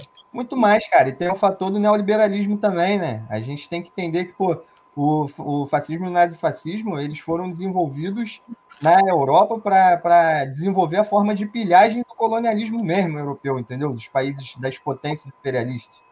Agora, o que é feito aqui é, é tipo, é a reacionalização de um Estado burguês burocrático é, e subserviente ao imperialismo. Então, é diferente. É, apenas fazendo o adendo aqui, leiam é, Como Iludir o Povo com Gritos de Liberdade é, e Igualdade do, do Lenin. É um ótimo livro é, que, que é, com todo respeito aos camaradas que fazem direito, bate a maioria das teses de direito colocadas né, pela. Aliás, isso é uma coisa respeitosa de se dizer. É, a maioria das teses de, direito que são colocadas pelos liberais, né, é, dentro de uma perspectiva marxista, sem ele necessariamente nem querer fazer isso. Ô, Marconi, inclusive eu ia comentar sobre o seu comentário da, do texto mesmo, que você levantou um apontamento sobre a, é, o racionalismo e a forma com que os filósofos alemães em, em si eles estavam pautando em oposição à, à, te, à teologia, né? E queria comentar também que, inclusive, um desenvolvimento do marxismo foi esse, porque ao ponto que os teóricos liberais em si e os teóricos que eram apologistas do Estado moderno, do Estado capitalista, eles teciam é, críticas e teses contrapondo a teologia e, e, e pautando em si o, o ateísmo, eles também corriam em erros metodológicos e erros práticos que eram igualmente idealistas, né? É que nem quando Marx ele vai apontar na sua crítica da, da filosofia do direito de Hegel. E a gente pensa até que o próprio direito é, do Estado moderno, do Estado liberal, ele foi moldado, moldado a partir dessa perspectiva idealista. A gente estuda pô, as instituições, as leis e tal, em um plano como se fosse superior é, à, à prática social algo que é absoluto, intangível, imutável e extremamente dogmático. É algo que é, é, porra, é praticamente religioso mesmo, né? Sim, exatamente. E, e, e a questão se coloca que, tipo assim, é, como você disse ali no começo, sobre eles pautarem as coisas, né? É, dentro dentro de, de uma noção é, que, que não é tão metodologicamente avançada quanto seria, por exemplo, o marxismo, é porque esses teóricos, ao, ao desenvolverem suas teorias, eles não tinham a concepção materialista do mundo bem desenvolvida e, portanto, eles incorriam em diversos sincretismos. Então, eles se utilizavam de teorias é, que pautavam o mundo dentro de uma visão, é, por vezes teológica, por vezes burguesa, e eles fundiam isso como se desse para fazer uma coisa só daquilo ali. Como se, como se a verdade que eles estivessem tentando descobrir ali, o ser humano já soubesse, como se não fosse um desenvolvimento do pensamento humano em si, é, e não apenas do pensamento individual deles, mas do pensamento da raça humana como um todo ali, por questão da burguesia estar é, dominando né, o mundo inteiro, que permitiu essa difusão, essa universalização real do, do pensamento humano. Então, eles incorriam em diversos sincretismos, é, colando né, de forma meio desengonçada teorias que não eram concordantes entre si. É, e aí se, se, se, se define, né, desde o começo do marxismo, com Marx tomando teorias do socialismo utópico francês, é, da, da filosofia alemã e da economia política é, inglesa para formular o seu pensamento, é, com a crítica de todas essas teorias, se desenvolve aí o que depois iria ser, ser reconhecido no marxismo é, como o pensamento é, criterioso que um marxista tem que ter sempre que ele vê alguma teoria nova. Não quer dizer que o marxista tenha que descartar tudo que, que, que não é marxista.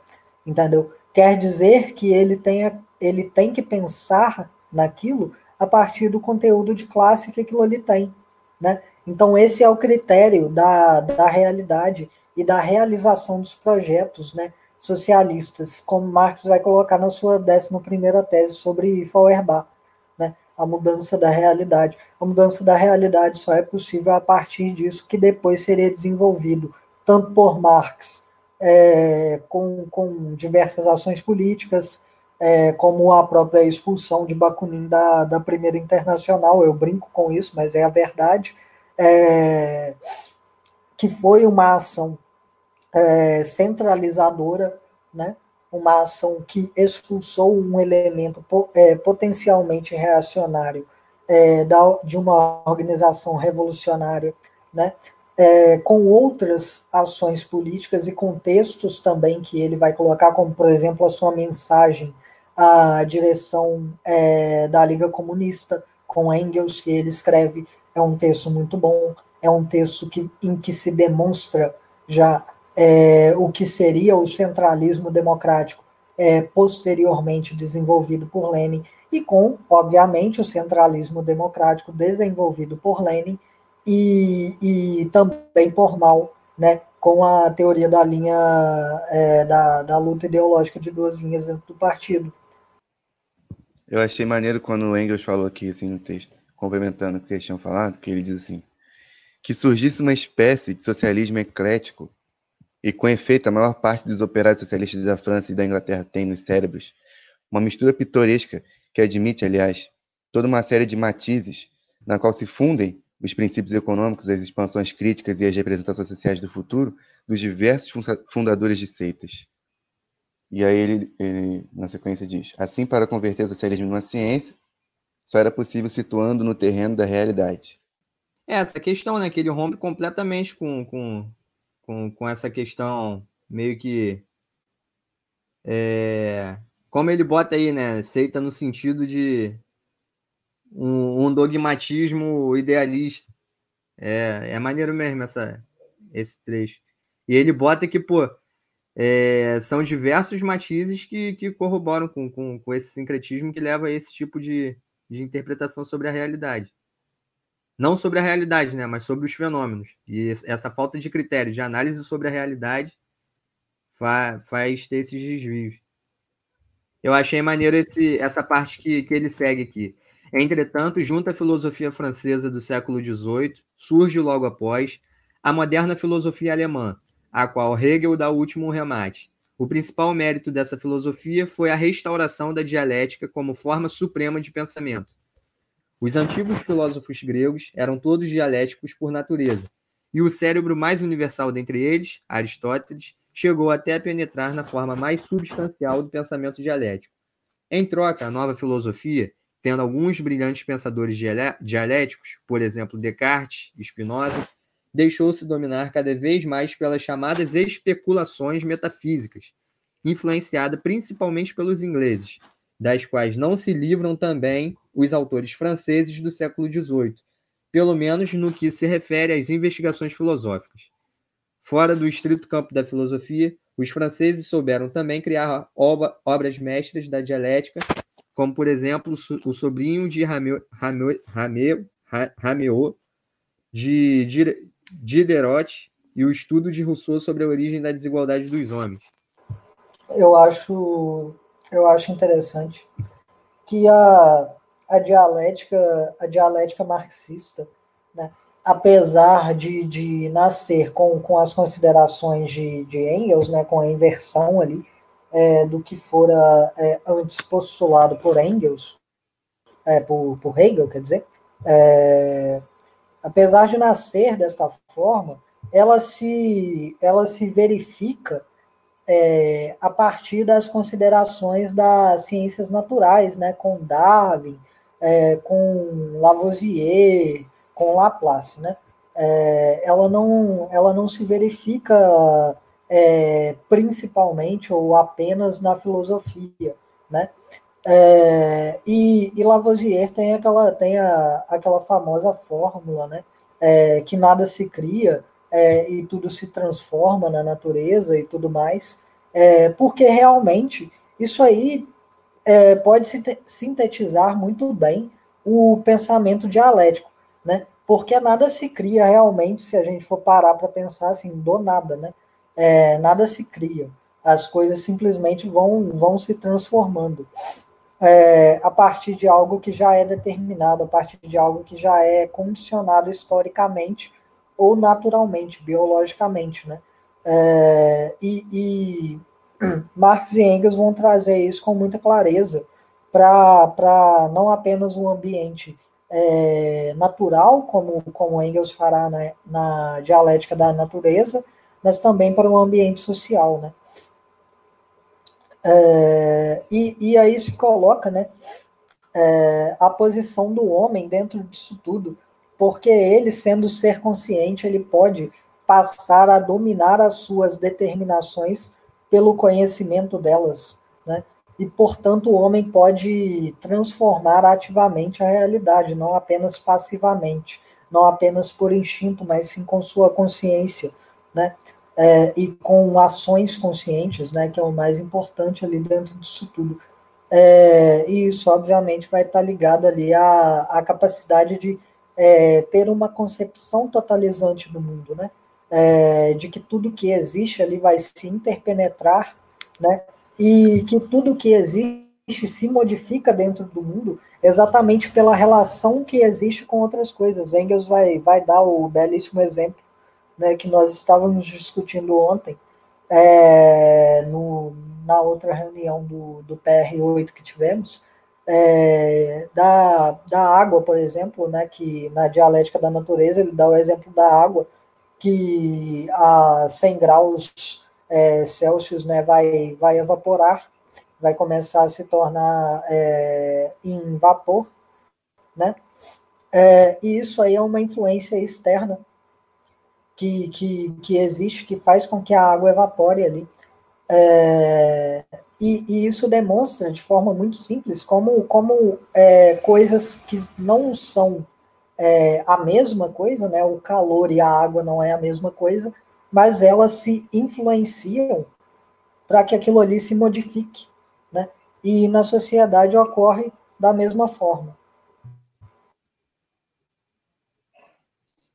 Eu acho muito interessante mesmo, principalmente nessa, nessa frase que você trouxe do Lavoisier. É, pô, de forma bem é, bem resumida mesmo, isso explana como que é feita a dialética materialista mesmo, né? Pô, e até mesmo para a gente pautar a questão da, da natureza em si. É, que, que tudo, é, tudo é formado através de um processo. E é, é interessante porque o Engels ele bota o mérito do Hegel de entender o, o, funcionamento das coisas a partir de um processo, um processo dialético do choque das contradições, e ele vai além em transplantar justamente essa concepção à realidade concreta objetiva, né? não, não meramente as questões ideais em si, fruto do pensamento, mas a, a própria realidade objetiva dos fenômenos. Exatamente, volta naquilo que eu tinha dito ali. É quando a, a Val fez a pergunta dela sobre a questão da verdade absoluta, né? É, volta naquilo que eu tinha dito, porque Hegel ele colocava isso como se fosse pô, a, a, a realidade está aqui, contudo, ela é fruto de uma ideia. Então, é, digamos, o homem faz um pão, é, necessariamente a ideia do pão já estava no trigo. Isso seria Hegel tentando explicar o trabalho, né? Sim. E Marx não. Marx ele coloca a, a, a questão a partir do momento em que o homem, olhando para o trigo, ele, ele descobre né, que aquilo ali pode ser usado para fazer farinha a partir da sua própria prática, e a partir da, da farinha ele consegue fazer o pão. Então, é tudo em Marx é relacionado, tudo é verificado é, em, sua, em sua pertinência no mundo, em sua realidade e em seu idealismo, na questão da idealização do homem, do processo de trabalho, tudo é verificado a partir da prática. Perfeito. Isso vai muito de encontro com o que a gente estava debatendo justamente no, no texto sobre a prática do mal, né? Que ele falava sobre a prática, ela ser o critério da verdade, justamente porque ela, ela é a base do fundamento de, de, enfim, de todo o processo do conhecimento em si, e que vai ensejar a própria transformação dessa realidade objetiva. Ele usa o exemplo da, da, da fruta, né? Que você experimenta ela, e a partir do momento que você experimenta, outras pessoas podem saber através da experiência passada. Exatamente, né? A experiência. Então, por passa... isso que, é, só fazendo um paralelo ao socialismo, por isso que as experiências socialistas reais são tão importantes, por causa que a partir dela a gente já tem uma base para poder é, estudar e para poder ter, aprender com nossos erros e para poder melhorar a nossa revolução.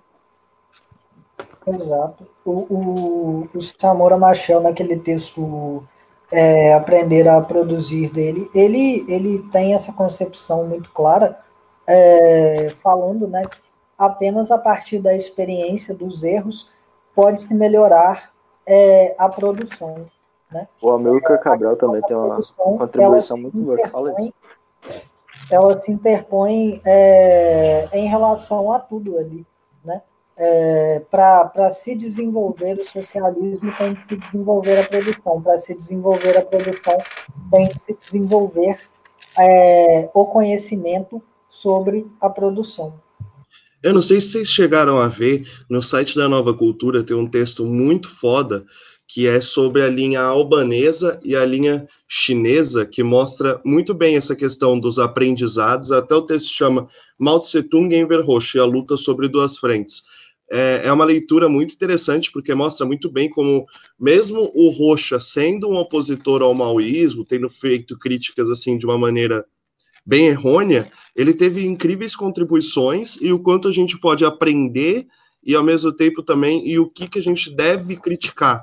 Eu acho que isso tem que ser muito claro, porque se a gente pega experiências e joga fora, isso é algo horrível. Materialista. Porque é, sim. E a gente acaba perdendo um ponto de análise, porque eu acho muito interessante de ver a Revolução Chinesa com Mao Zedong, porque o Mao ele conseguiu pegar os escritos do Lenin, pegar os escritos de Stalin, pegar os erros e acertos e sintetizar muito bem na Revolução Chinesa, de maneira que ele não repetiu os mesmos erros. É, tem até uma hora que o Mao Zedong tem um escrito, até que está lá na Nova Cultura, que ele fala da existência de diversos da Revolução, e é muito massa, é um bagulho muito o, se ler. E o Mal, ele faz isso não apenas com as experiências do socialismo real, mas com a cultura. Ele Exato. não excluiu por completo o confucionismo, por exemplo. Exato. Ele aproveitou coisas do confucionismo para poder compreender a cultura e as particularidades da China. É, até a religião. Tem uma religião que era muito famosa na China, que inclusive o imperialismo começou a tentar apagar essa religião, e o Mao Zedong, ele retorna para retornar o sentimento nacionalista dentro do país. Isso é muito interessante também. Não, e isso está super atrelado com justamente essa defesa de que a ideia ela nasce na prática, né? Então, mesmo as ideias que parecem que surgiram só da mente das pessoas, tipo religião, tipo moral, ética, sei lá, sabe? Todas essas coisas que parece que surgem do campo das ideias, elas não exatamente surgem, elas também ajudam a gente a entender alguns aspectos da prática, né? Talvez aspectos outros aspectos enviesados, aspectos deturpados, sabe? Mas ainda assim, aspectos da prática. E aí eu estava até pensando nisso um tempão já, né? Enquanto vocês estavam falando aí. E aí eu volto a bater nessa tecla, acho que eu sou até chata com isso, mas eu espero muito que a gente estude a ideologia alemã em algum momento, mas porque eu acho que nesse assunto, né, cara, a gente tem que ter um fundamento muito, muito, muito firme mesmo. Em alguns momentos eu senti assim que sabe? Alguns camaradas e tal poderiam investir um pouco mais, assim, sem, sem criar uma polêmica ou qualquer coisa. Mas por quê, né? Porque eu sinto que esse assunto do materialismo em si, não só no anti-During, não só na, sobre a prática do mal, como também na ideologia alemã e outras contribuições, o Lenin também, né? Muita gente já falou sobre isso, mas, sabe, pelo menos na minha vida, Nossa. assim, acredito que de muitas pessoas que não estudam esse método em alguma ciência humana, né, que é o meu caso, que sou de uma área de exatas, é, muda muito a própria forma de estudar e ver as coisas, sabe? Foi tipo uma virada de chave assim na minha vida quando analisava várias coisas, né, da própria sociedade mesmo e parecia que era impossível chegar numa conclusão, porque tudo era tão relativo, tudo era tão interdependente, tudo era tão cheio de opções, cheio de caminhos, sabe? Que parecia assim, sabe, muita coisa subjetiva, misturada, que era impossível determinar as coisas.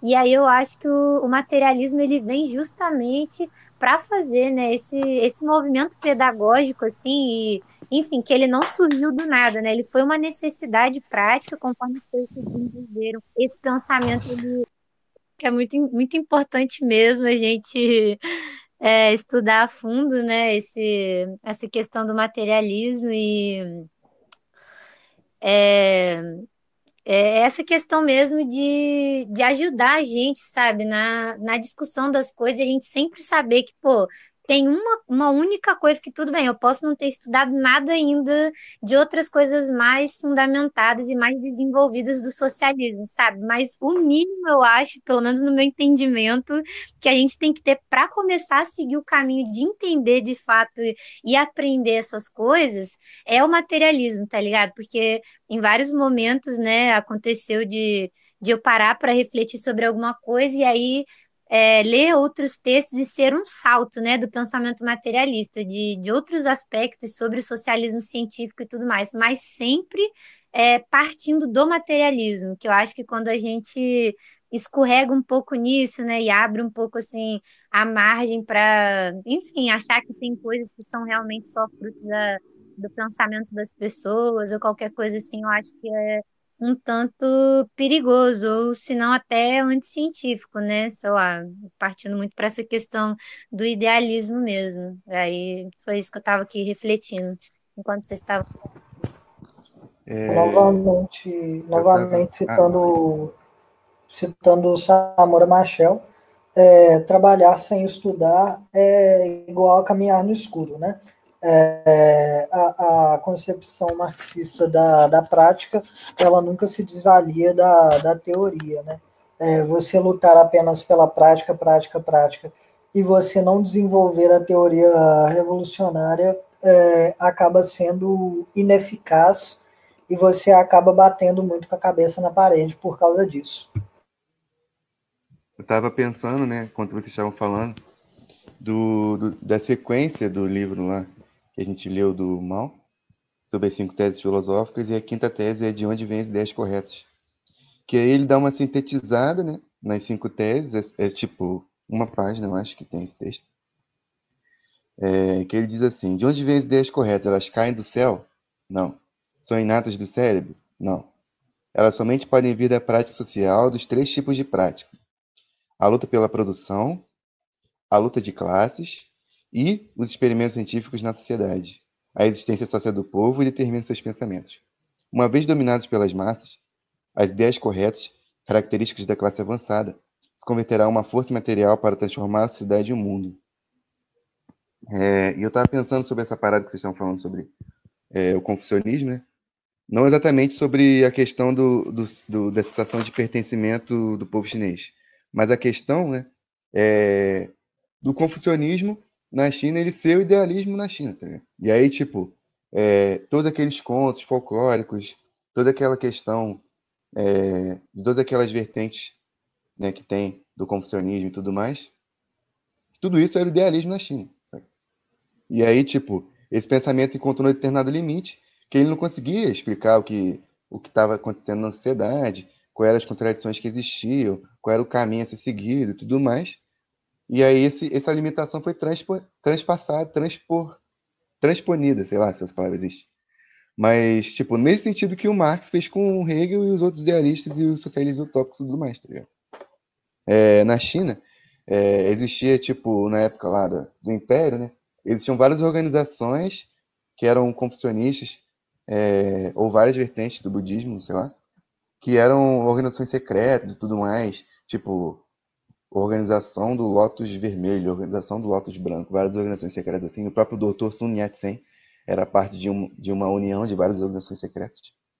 E isso era o germe né, da luta nacional do povo chinês. Isso foi até antes da fundação do Kuomintang. É, e, tipo, o pensamento do presidente Mao Tse-tung, pegando o marxismo-leninismo né, e colocando a, é, na, e, e, adaptando ele né, à, à, realidade chinesa, aplicando ele à realidade chinesa, é exatamente no sentido de é, é, ultrapassar as limitações né, da luta que já existia, dos pensamentos que já existiam, e, e a partir desses três pontos, né, a experimentação científica, a luta de classes e a luta pela produção. E é muito importante a gente ter isso em mente, sabe? Porque acaba que, no final das contas, a nossa luta no geral, ela se dá sobre esses três nortes, né, no diz respeito à, à concepção das ideias que elas têm, tá ligado? Até a própria revolução cultural. Tipo, a revolução cultural também é uma luta pela produção, uma luta de classe e uma experimentação científica na sociedade. É a luta mais acabada que é a revolução dentro do socialismo, saca? Então é a forma mais avançada de revolução. É... E aí, tipo, é, tipo assim, mas quando a gente fala, por exemplo, no nosso país, na etapa da revolução que a gente se encontra tudo mais, na revolução democrática, é, as teses, né, as teses do, sei lá, dos trotskistas, dos marxistas, sei lá, das quantas, sei lá, elas são erradas exatamente porque elas se provam erradas na luta de classe, e elas se provaram erradas diversas vezes, tá ligado? A luta do povo, por exemplo, é, a luta do povo brasileiro pela terra é uma luta pela produção, tá ligado? A luta socialista é, pela revolução cultural, né, contra os elementos que seguem a via capitalista no seu próprio país, essa é uma luta pela produção, tá? É uma luta pelo desenvolvimento das forças produtivas, saca? Então, a nossa luta também é uma luta pela produção no geral, não só no sentido particular de uma determinada classe, tá ligado? E acaba que é uma, uma experimentação científica na sociedade, certo? que já foi experimentada diversas vezes também. Então, é, é um processo, né? Como, como a gente estava dizendo, o Engels diz nesse texto aqui. Tão pouco é fácil determinar fixamente o momento da morte, uma vez que a fisiologia demonstrou que a morte não constitui um acontecimento automático, instantâneo, mas faz parte de um longo processo. Do mesmo modo, pode-se afirmar que todo ser orgânico é no mesmo momento, ele mesmo em outro. E isso a gente pode usar para compreender até o próprio capitalismo, tá ligado? Ou qualquer coisa. Certo? Aí ele dá sequência aqui. É, e no transcurso de um período mais ou menos longo, a matéria de que se está formado se renova radicalmente novos átomos de matéria ocupam o lugar dos antigos, de onde se pode concluir que todo ser orgânico é ao mesmo tempo o que é um outro. Mesmo assim, se observarmos as coisas detidamente, veremos que os dois polos de uma antítese, o positivo e o negativo, são antitéticos, que, apesar de todo seu antagonismo, eles, vêm, eles se completam e se articulam reciprocamente. E vemos também que a causa e o efeito são representações que só vigoram como tais na sua aplicação ao caso concreto, mas que, situando o fato concreto em suas perspectivas gerais. Articulado com a imagem total do universo, se diluem na ideia de uma trama universal de ações recíprocas, onde as causas e os efeitos trocam constantemente de lugar, o que, antes era causa, toma logo depois o papel de efeito e vice-versa. Nenhum desses fenômenos e métodos de investigação se enquadram nos limites das especulações metafísicas. O contrário acontece com a dialética, que encara as coisas e suas imagens conceituadas, substancialmente em suas conexões, em sua filiação e concatenação, em sua dinâmica, em seu processo de gênese e caducidade, como os fenômenos que acabamos de expor, que nada mais são do que as tantas confirmações do método experimental que lhe é próprio. A natureza é a pedra de toque da dialética e não temos outro remédio senão agradecer às modernas ciências naturais, nos terem oferecido um acervo de dados extraordinariamente copioso e que vem enriquecendo todos os dias, demonstrando assim que a natureza se move, em última análise, pelos canais da dialética e não sobre os trilhos metafísicos. Mas até hoje, os naturalistas que têm sabido pensar dialeticamente são pouquíssimos, e esse conflito entre os resultados descobertos de um método especulativo tradicional que utilizam desvenda aos nossos olhos a ilimitada confusão hoje reinante na teoria das ciências naturais e que constitui o desespero de mestres e discípulos de autores e leitores. Pode falar aí, quem levantou a mão. É, é interessante pensar né, como, como é, a metafísica, ela, apesar de, de ser uma coisa né, que era muito aplicada ao mundo natural, ela é uma coisa muito social. Né? É, por exemplo, se você for pensar em, em Sócrates, é, Sócrates, quando ele faz a pergunta sobre o que é justiça, por exemplo, né, ou, ou outras perguntas sobre o que é o, qualquer coisa, porque ele amava perguntar o que eram as coisas, é, ele, ele não pensa isso a partir de, de, de um desenvolvimento do, do pensamento do que é a justiça. Ele pensa isso a partir da sociedade determinada em que ele está, é, e a partir disso desenvolve teoria sobre o que pode ser concebido enquanto justiça dentro daquela sociedade. Né? E o materialismo histórico ele vai contrapor isso, falando sobre o desenvolvimento do conceito de justiça, né? por exemplo, é, dentro de uma determinada sociedade, e qual a essência é, que leva a esse desenvolvimento de, é, de conceito de justiça, por exemplo.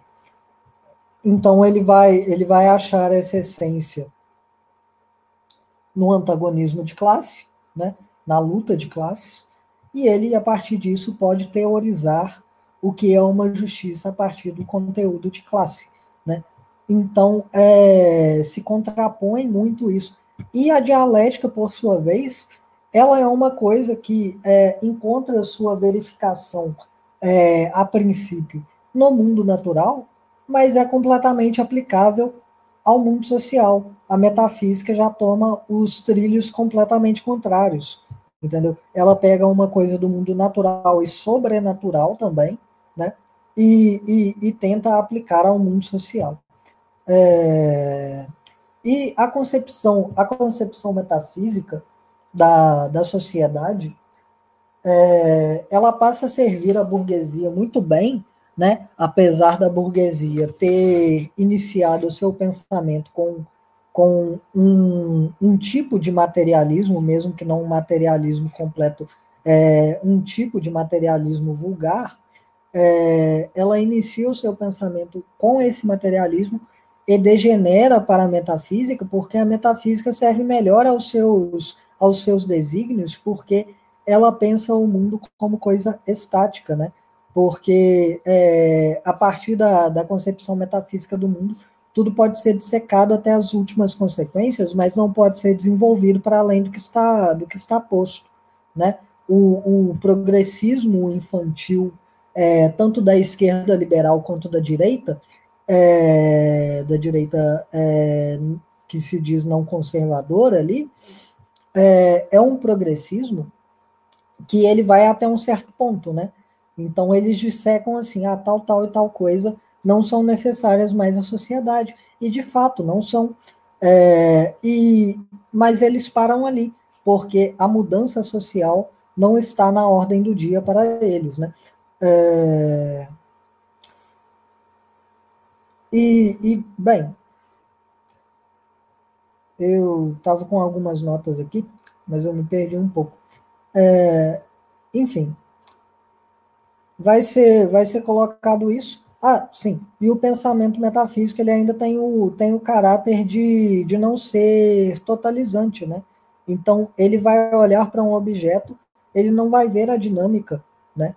Da interação desse, desse objeto com, com as demais coisas do mundo enquanto o materialismo né, vai ver essa relação viva e corporificada em todos os objetos de análise que ele tomar para si. É, são distinções muito, muito claras entre, entre a metafísica e a dialética. E nisso, pô, entra o próprio, o próprio marxismo, né? É, na concepção de que, tipo, o marxismo é a expressão da... É, expressão da, da realidade concreta, né, da tese antítese e das contradições que existem na sociedade. Exatamente nesse sentido, né, que o marxismo ele é dialético no sentido de que ele não olha para as coisas de maneira unilateral, como os metafísicos olham.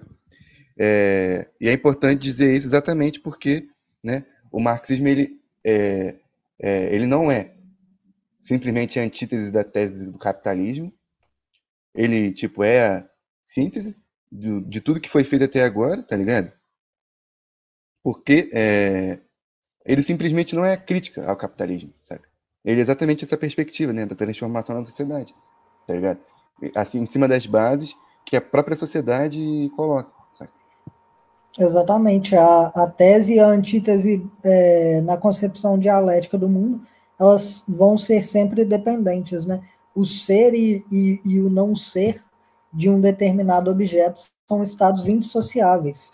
Ao mesmo tempo que o objeto é, ele não é, né? Porque ele está se tornando outra coisa. Então, o que, o que, o que é em um determinado momento vai tornar-se naquilo que não é no futuro.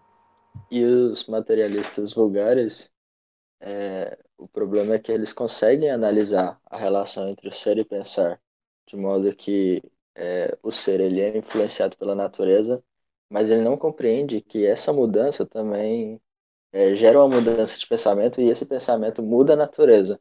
Então ele consegue compreender que é, o mundo externo ele é, move, ele move não, ele muda internamente, né? Ele muda o ser, mas ele não compreende que essa mudança gera mudanças sociais também. Exatamente, Feuerbach né, vai ter vai ter todas as suas limitações em relação à a, a questão das relações é, feitas entre entre os seres, né? Vai ter todas as suas limitações em relação à dinamicidade das mudanças sociais e vai ter toda a sua as suas limitações também em relação às suas concepções metafísicas deíficas do mundo. Eu, eu vejo essa falha presente até em alguns marxistas que entendem de uma maneira bem é, tipo que a infraestrutura ela move a superestrutura, mas ele não compreende que essa superestrutura também altera a infraestrutura dialeticamente. Então ele entende só que é, a infraestrutura move a superestrutura e acontece essa mudança. Ele não entende que há uma é, mudança quando essa superestrutura também é movida. Cara, porque ele coloca o, o homem, né? Não só o homem no sentido genérico, mas as massas populares como simplesmente é, simplesmente coadjuvante da história. Né? Exato. Tem, tem toda aquela teoria também, né, que é colocada é, e que é repetida hoje em dia não necessariamente por marxistas, mas também por ditos marxistas, né?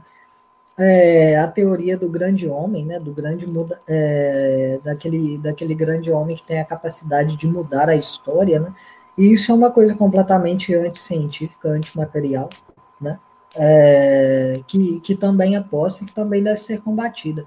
É, e hoje em dia a gente vê é, no campo no campo da esquerda, né, também no campo da esquerda marxista, mas muito mais no campo da esquerda liberal que se pensa revolucionária, é, dessa é, de colocar esse peso né, sobre, sobre é, figuras históricas e tudo mais, como, como Che Guevara, né, que, que é o poster boy da, da revolução para os caras, né, apesar de que, obviamente, ele teve realmente um trabalho que deve ser respeitado, mas se idealiza, se idealizam esses, essas figuras históricas como se elas fossem é, pretensas salvadoras da humanidade, quando na verdade a proposta delas mesmas nunca foi essa.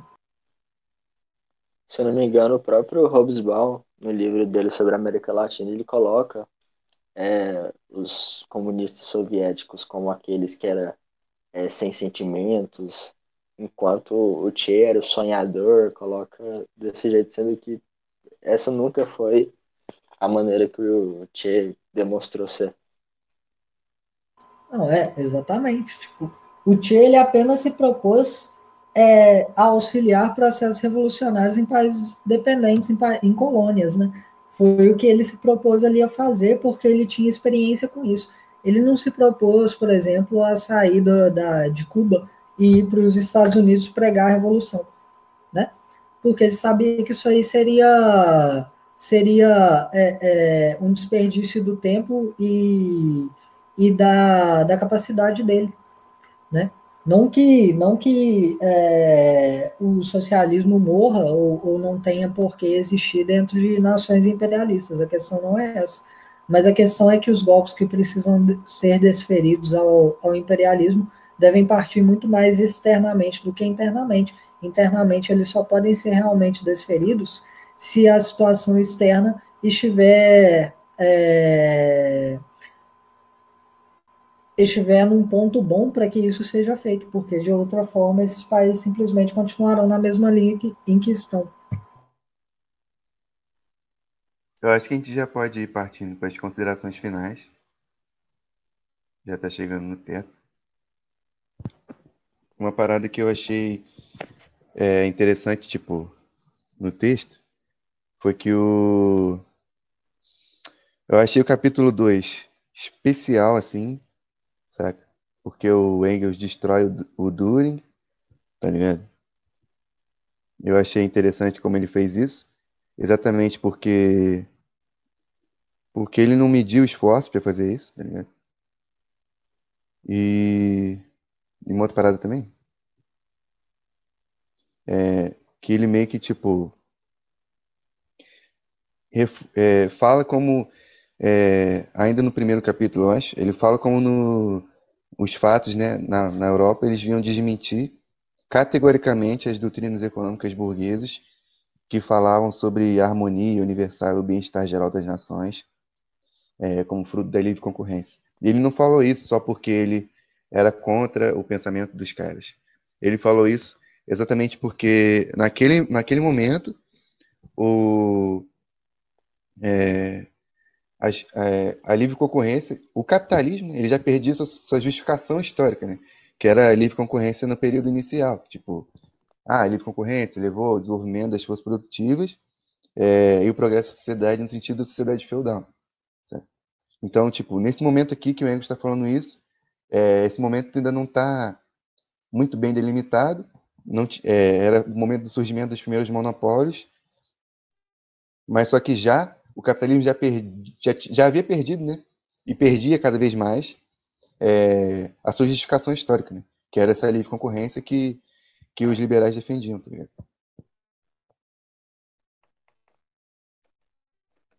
E eu achei maneiro também como, na sequência, ele fala sobre é, exatamente a questão. É, a produção, como todos os outros fatores econômicos, só existia como acessório, como elemento secundário da história cultural, que ele está criticando, né? As, os filósofos e demais intelectuais que pensam a história no sentido de história dos conceitos, é, e muitos materialistas mecânicos, né, que eram metafísicos, eles pensavam isso também. Que, tipo, ah, por exemplo, a existência das nações é uma existência simplesmente conceitual, assim, tipo, amanhã podem falar que não tem que existir mais, tá ligado? Sendo que isso é uma necessidade histórica também, saca? Aí eu achei massa esse sentido, tá ligado? Que mostra que, tipo, as coisas existem e, tipo, elas se transformam incessantemente, é... elas atuam na nossa mente e a gente atua nelas, mas não é exatamente um, é que nem os materialistas, os materialistas metafísicos falavam, né? Uma evolução, assim, dentro da nossa mente, é, onde tudo é possível, tá ligado? Tudo é provável? Exatamente, volta, volta naquela, naquela questão de que tudo que existe né, merece perecer.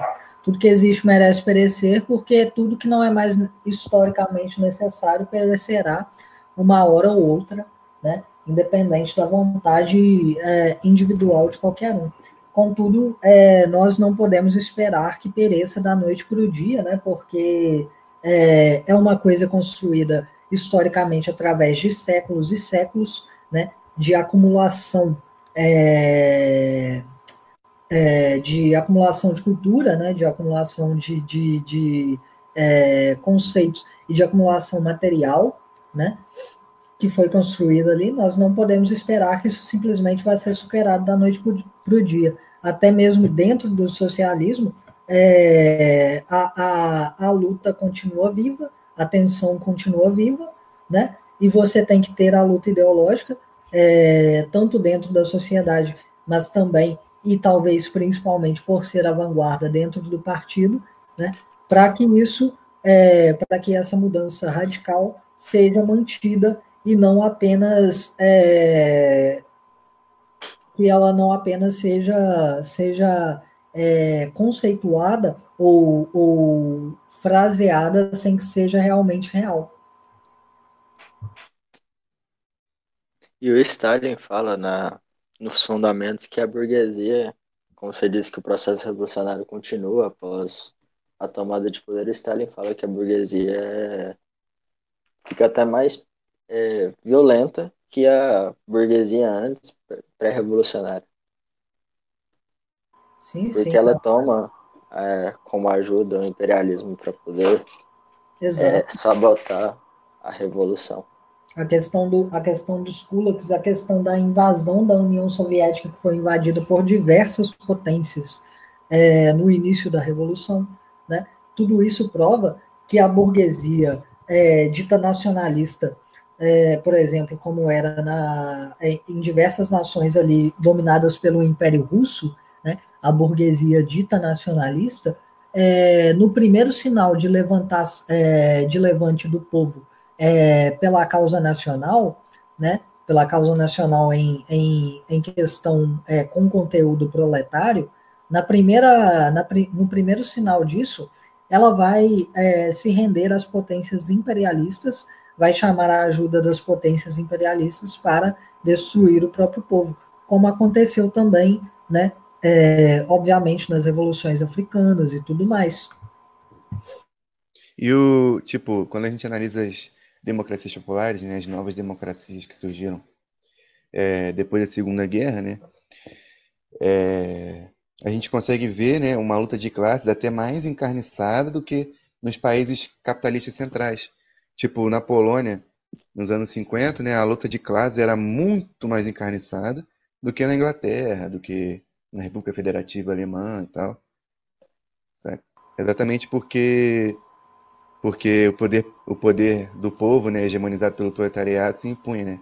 O poder democrático, ele se impunha de uma determinada forma que é, que a burguesia estava descolada do poder, apesar dela do poder instituído, apesar dela ser mais poderosa ainda no sentido econômico da coisa, e ela se via tipo exatamente é, confrontada pela, pela carruagem da história, tá ligado? Exatamente porque ela se via, né, à frente da carruagem da história é, e por isso, nas democracias populares, a luta de classes né, do, do povo é, é, dirigindo a sua própria nação com, com as classes burguesas, as classes reacionárias, que naquela época assumiram uma posição fascistizante, apesar de não todas, tá ligado?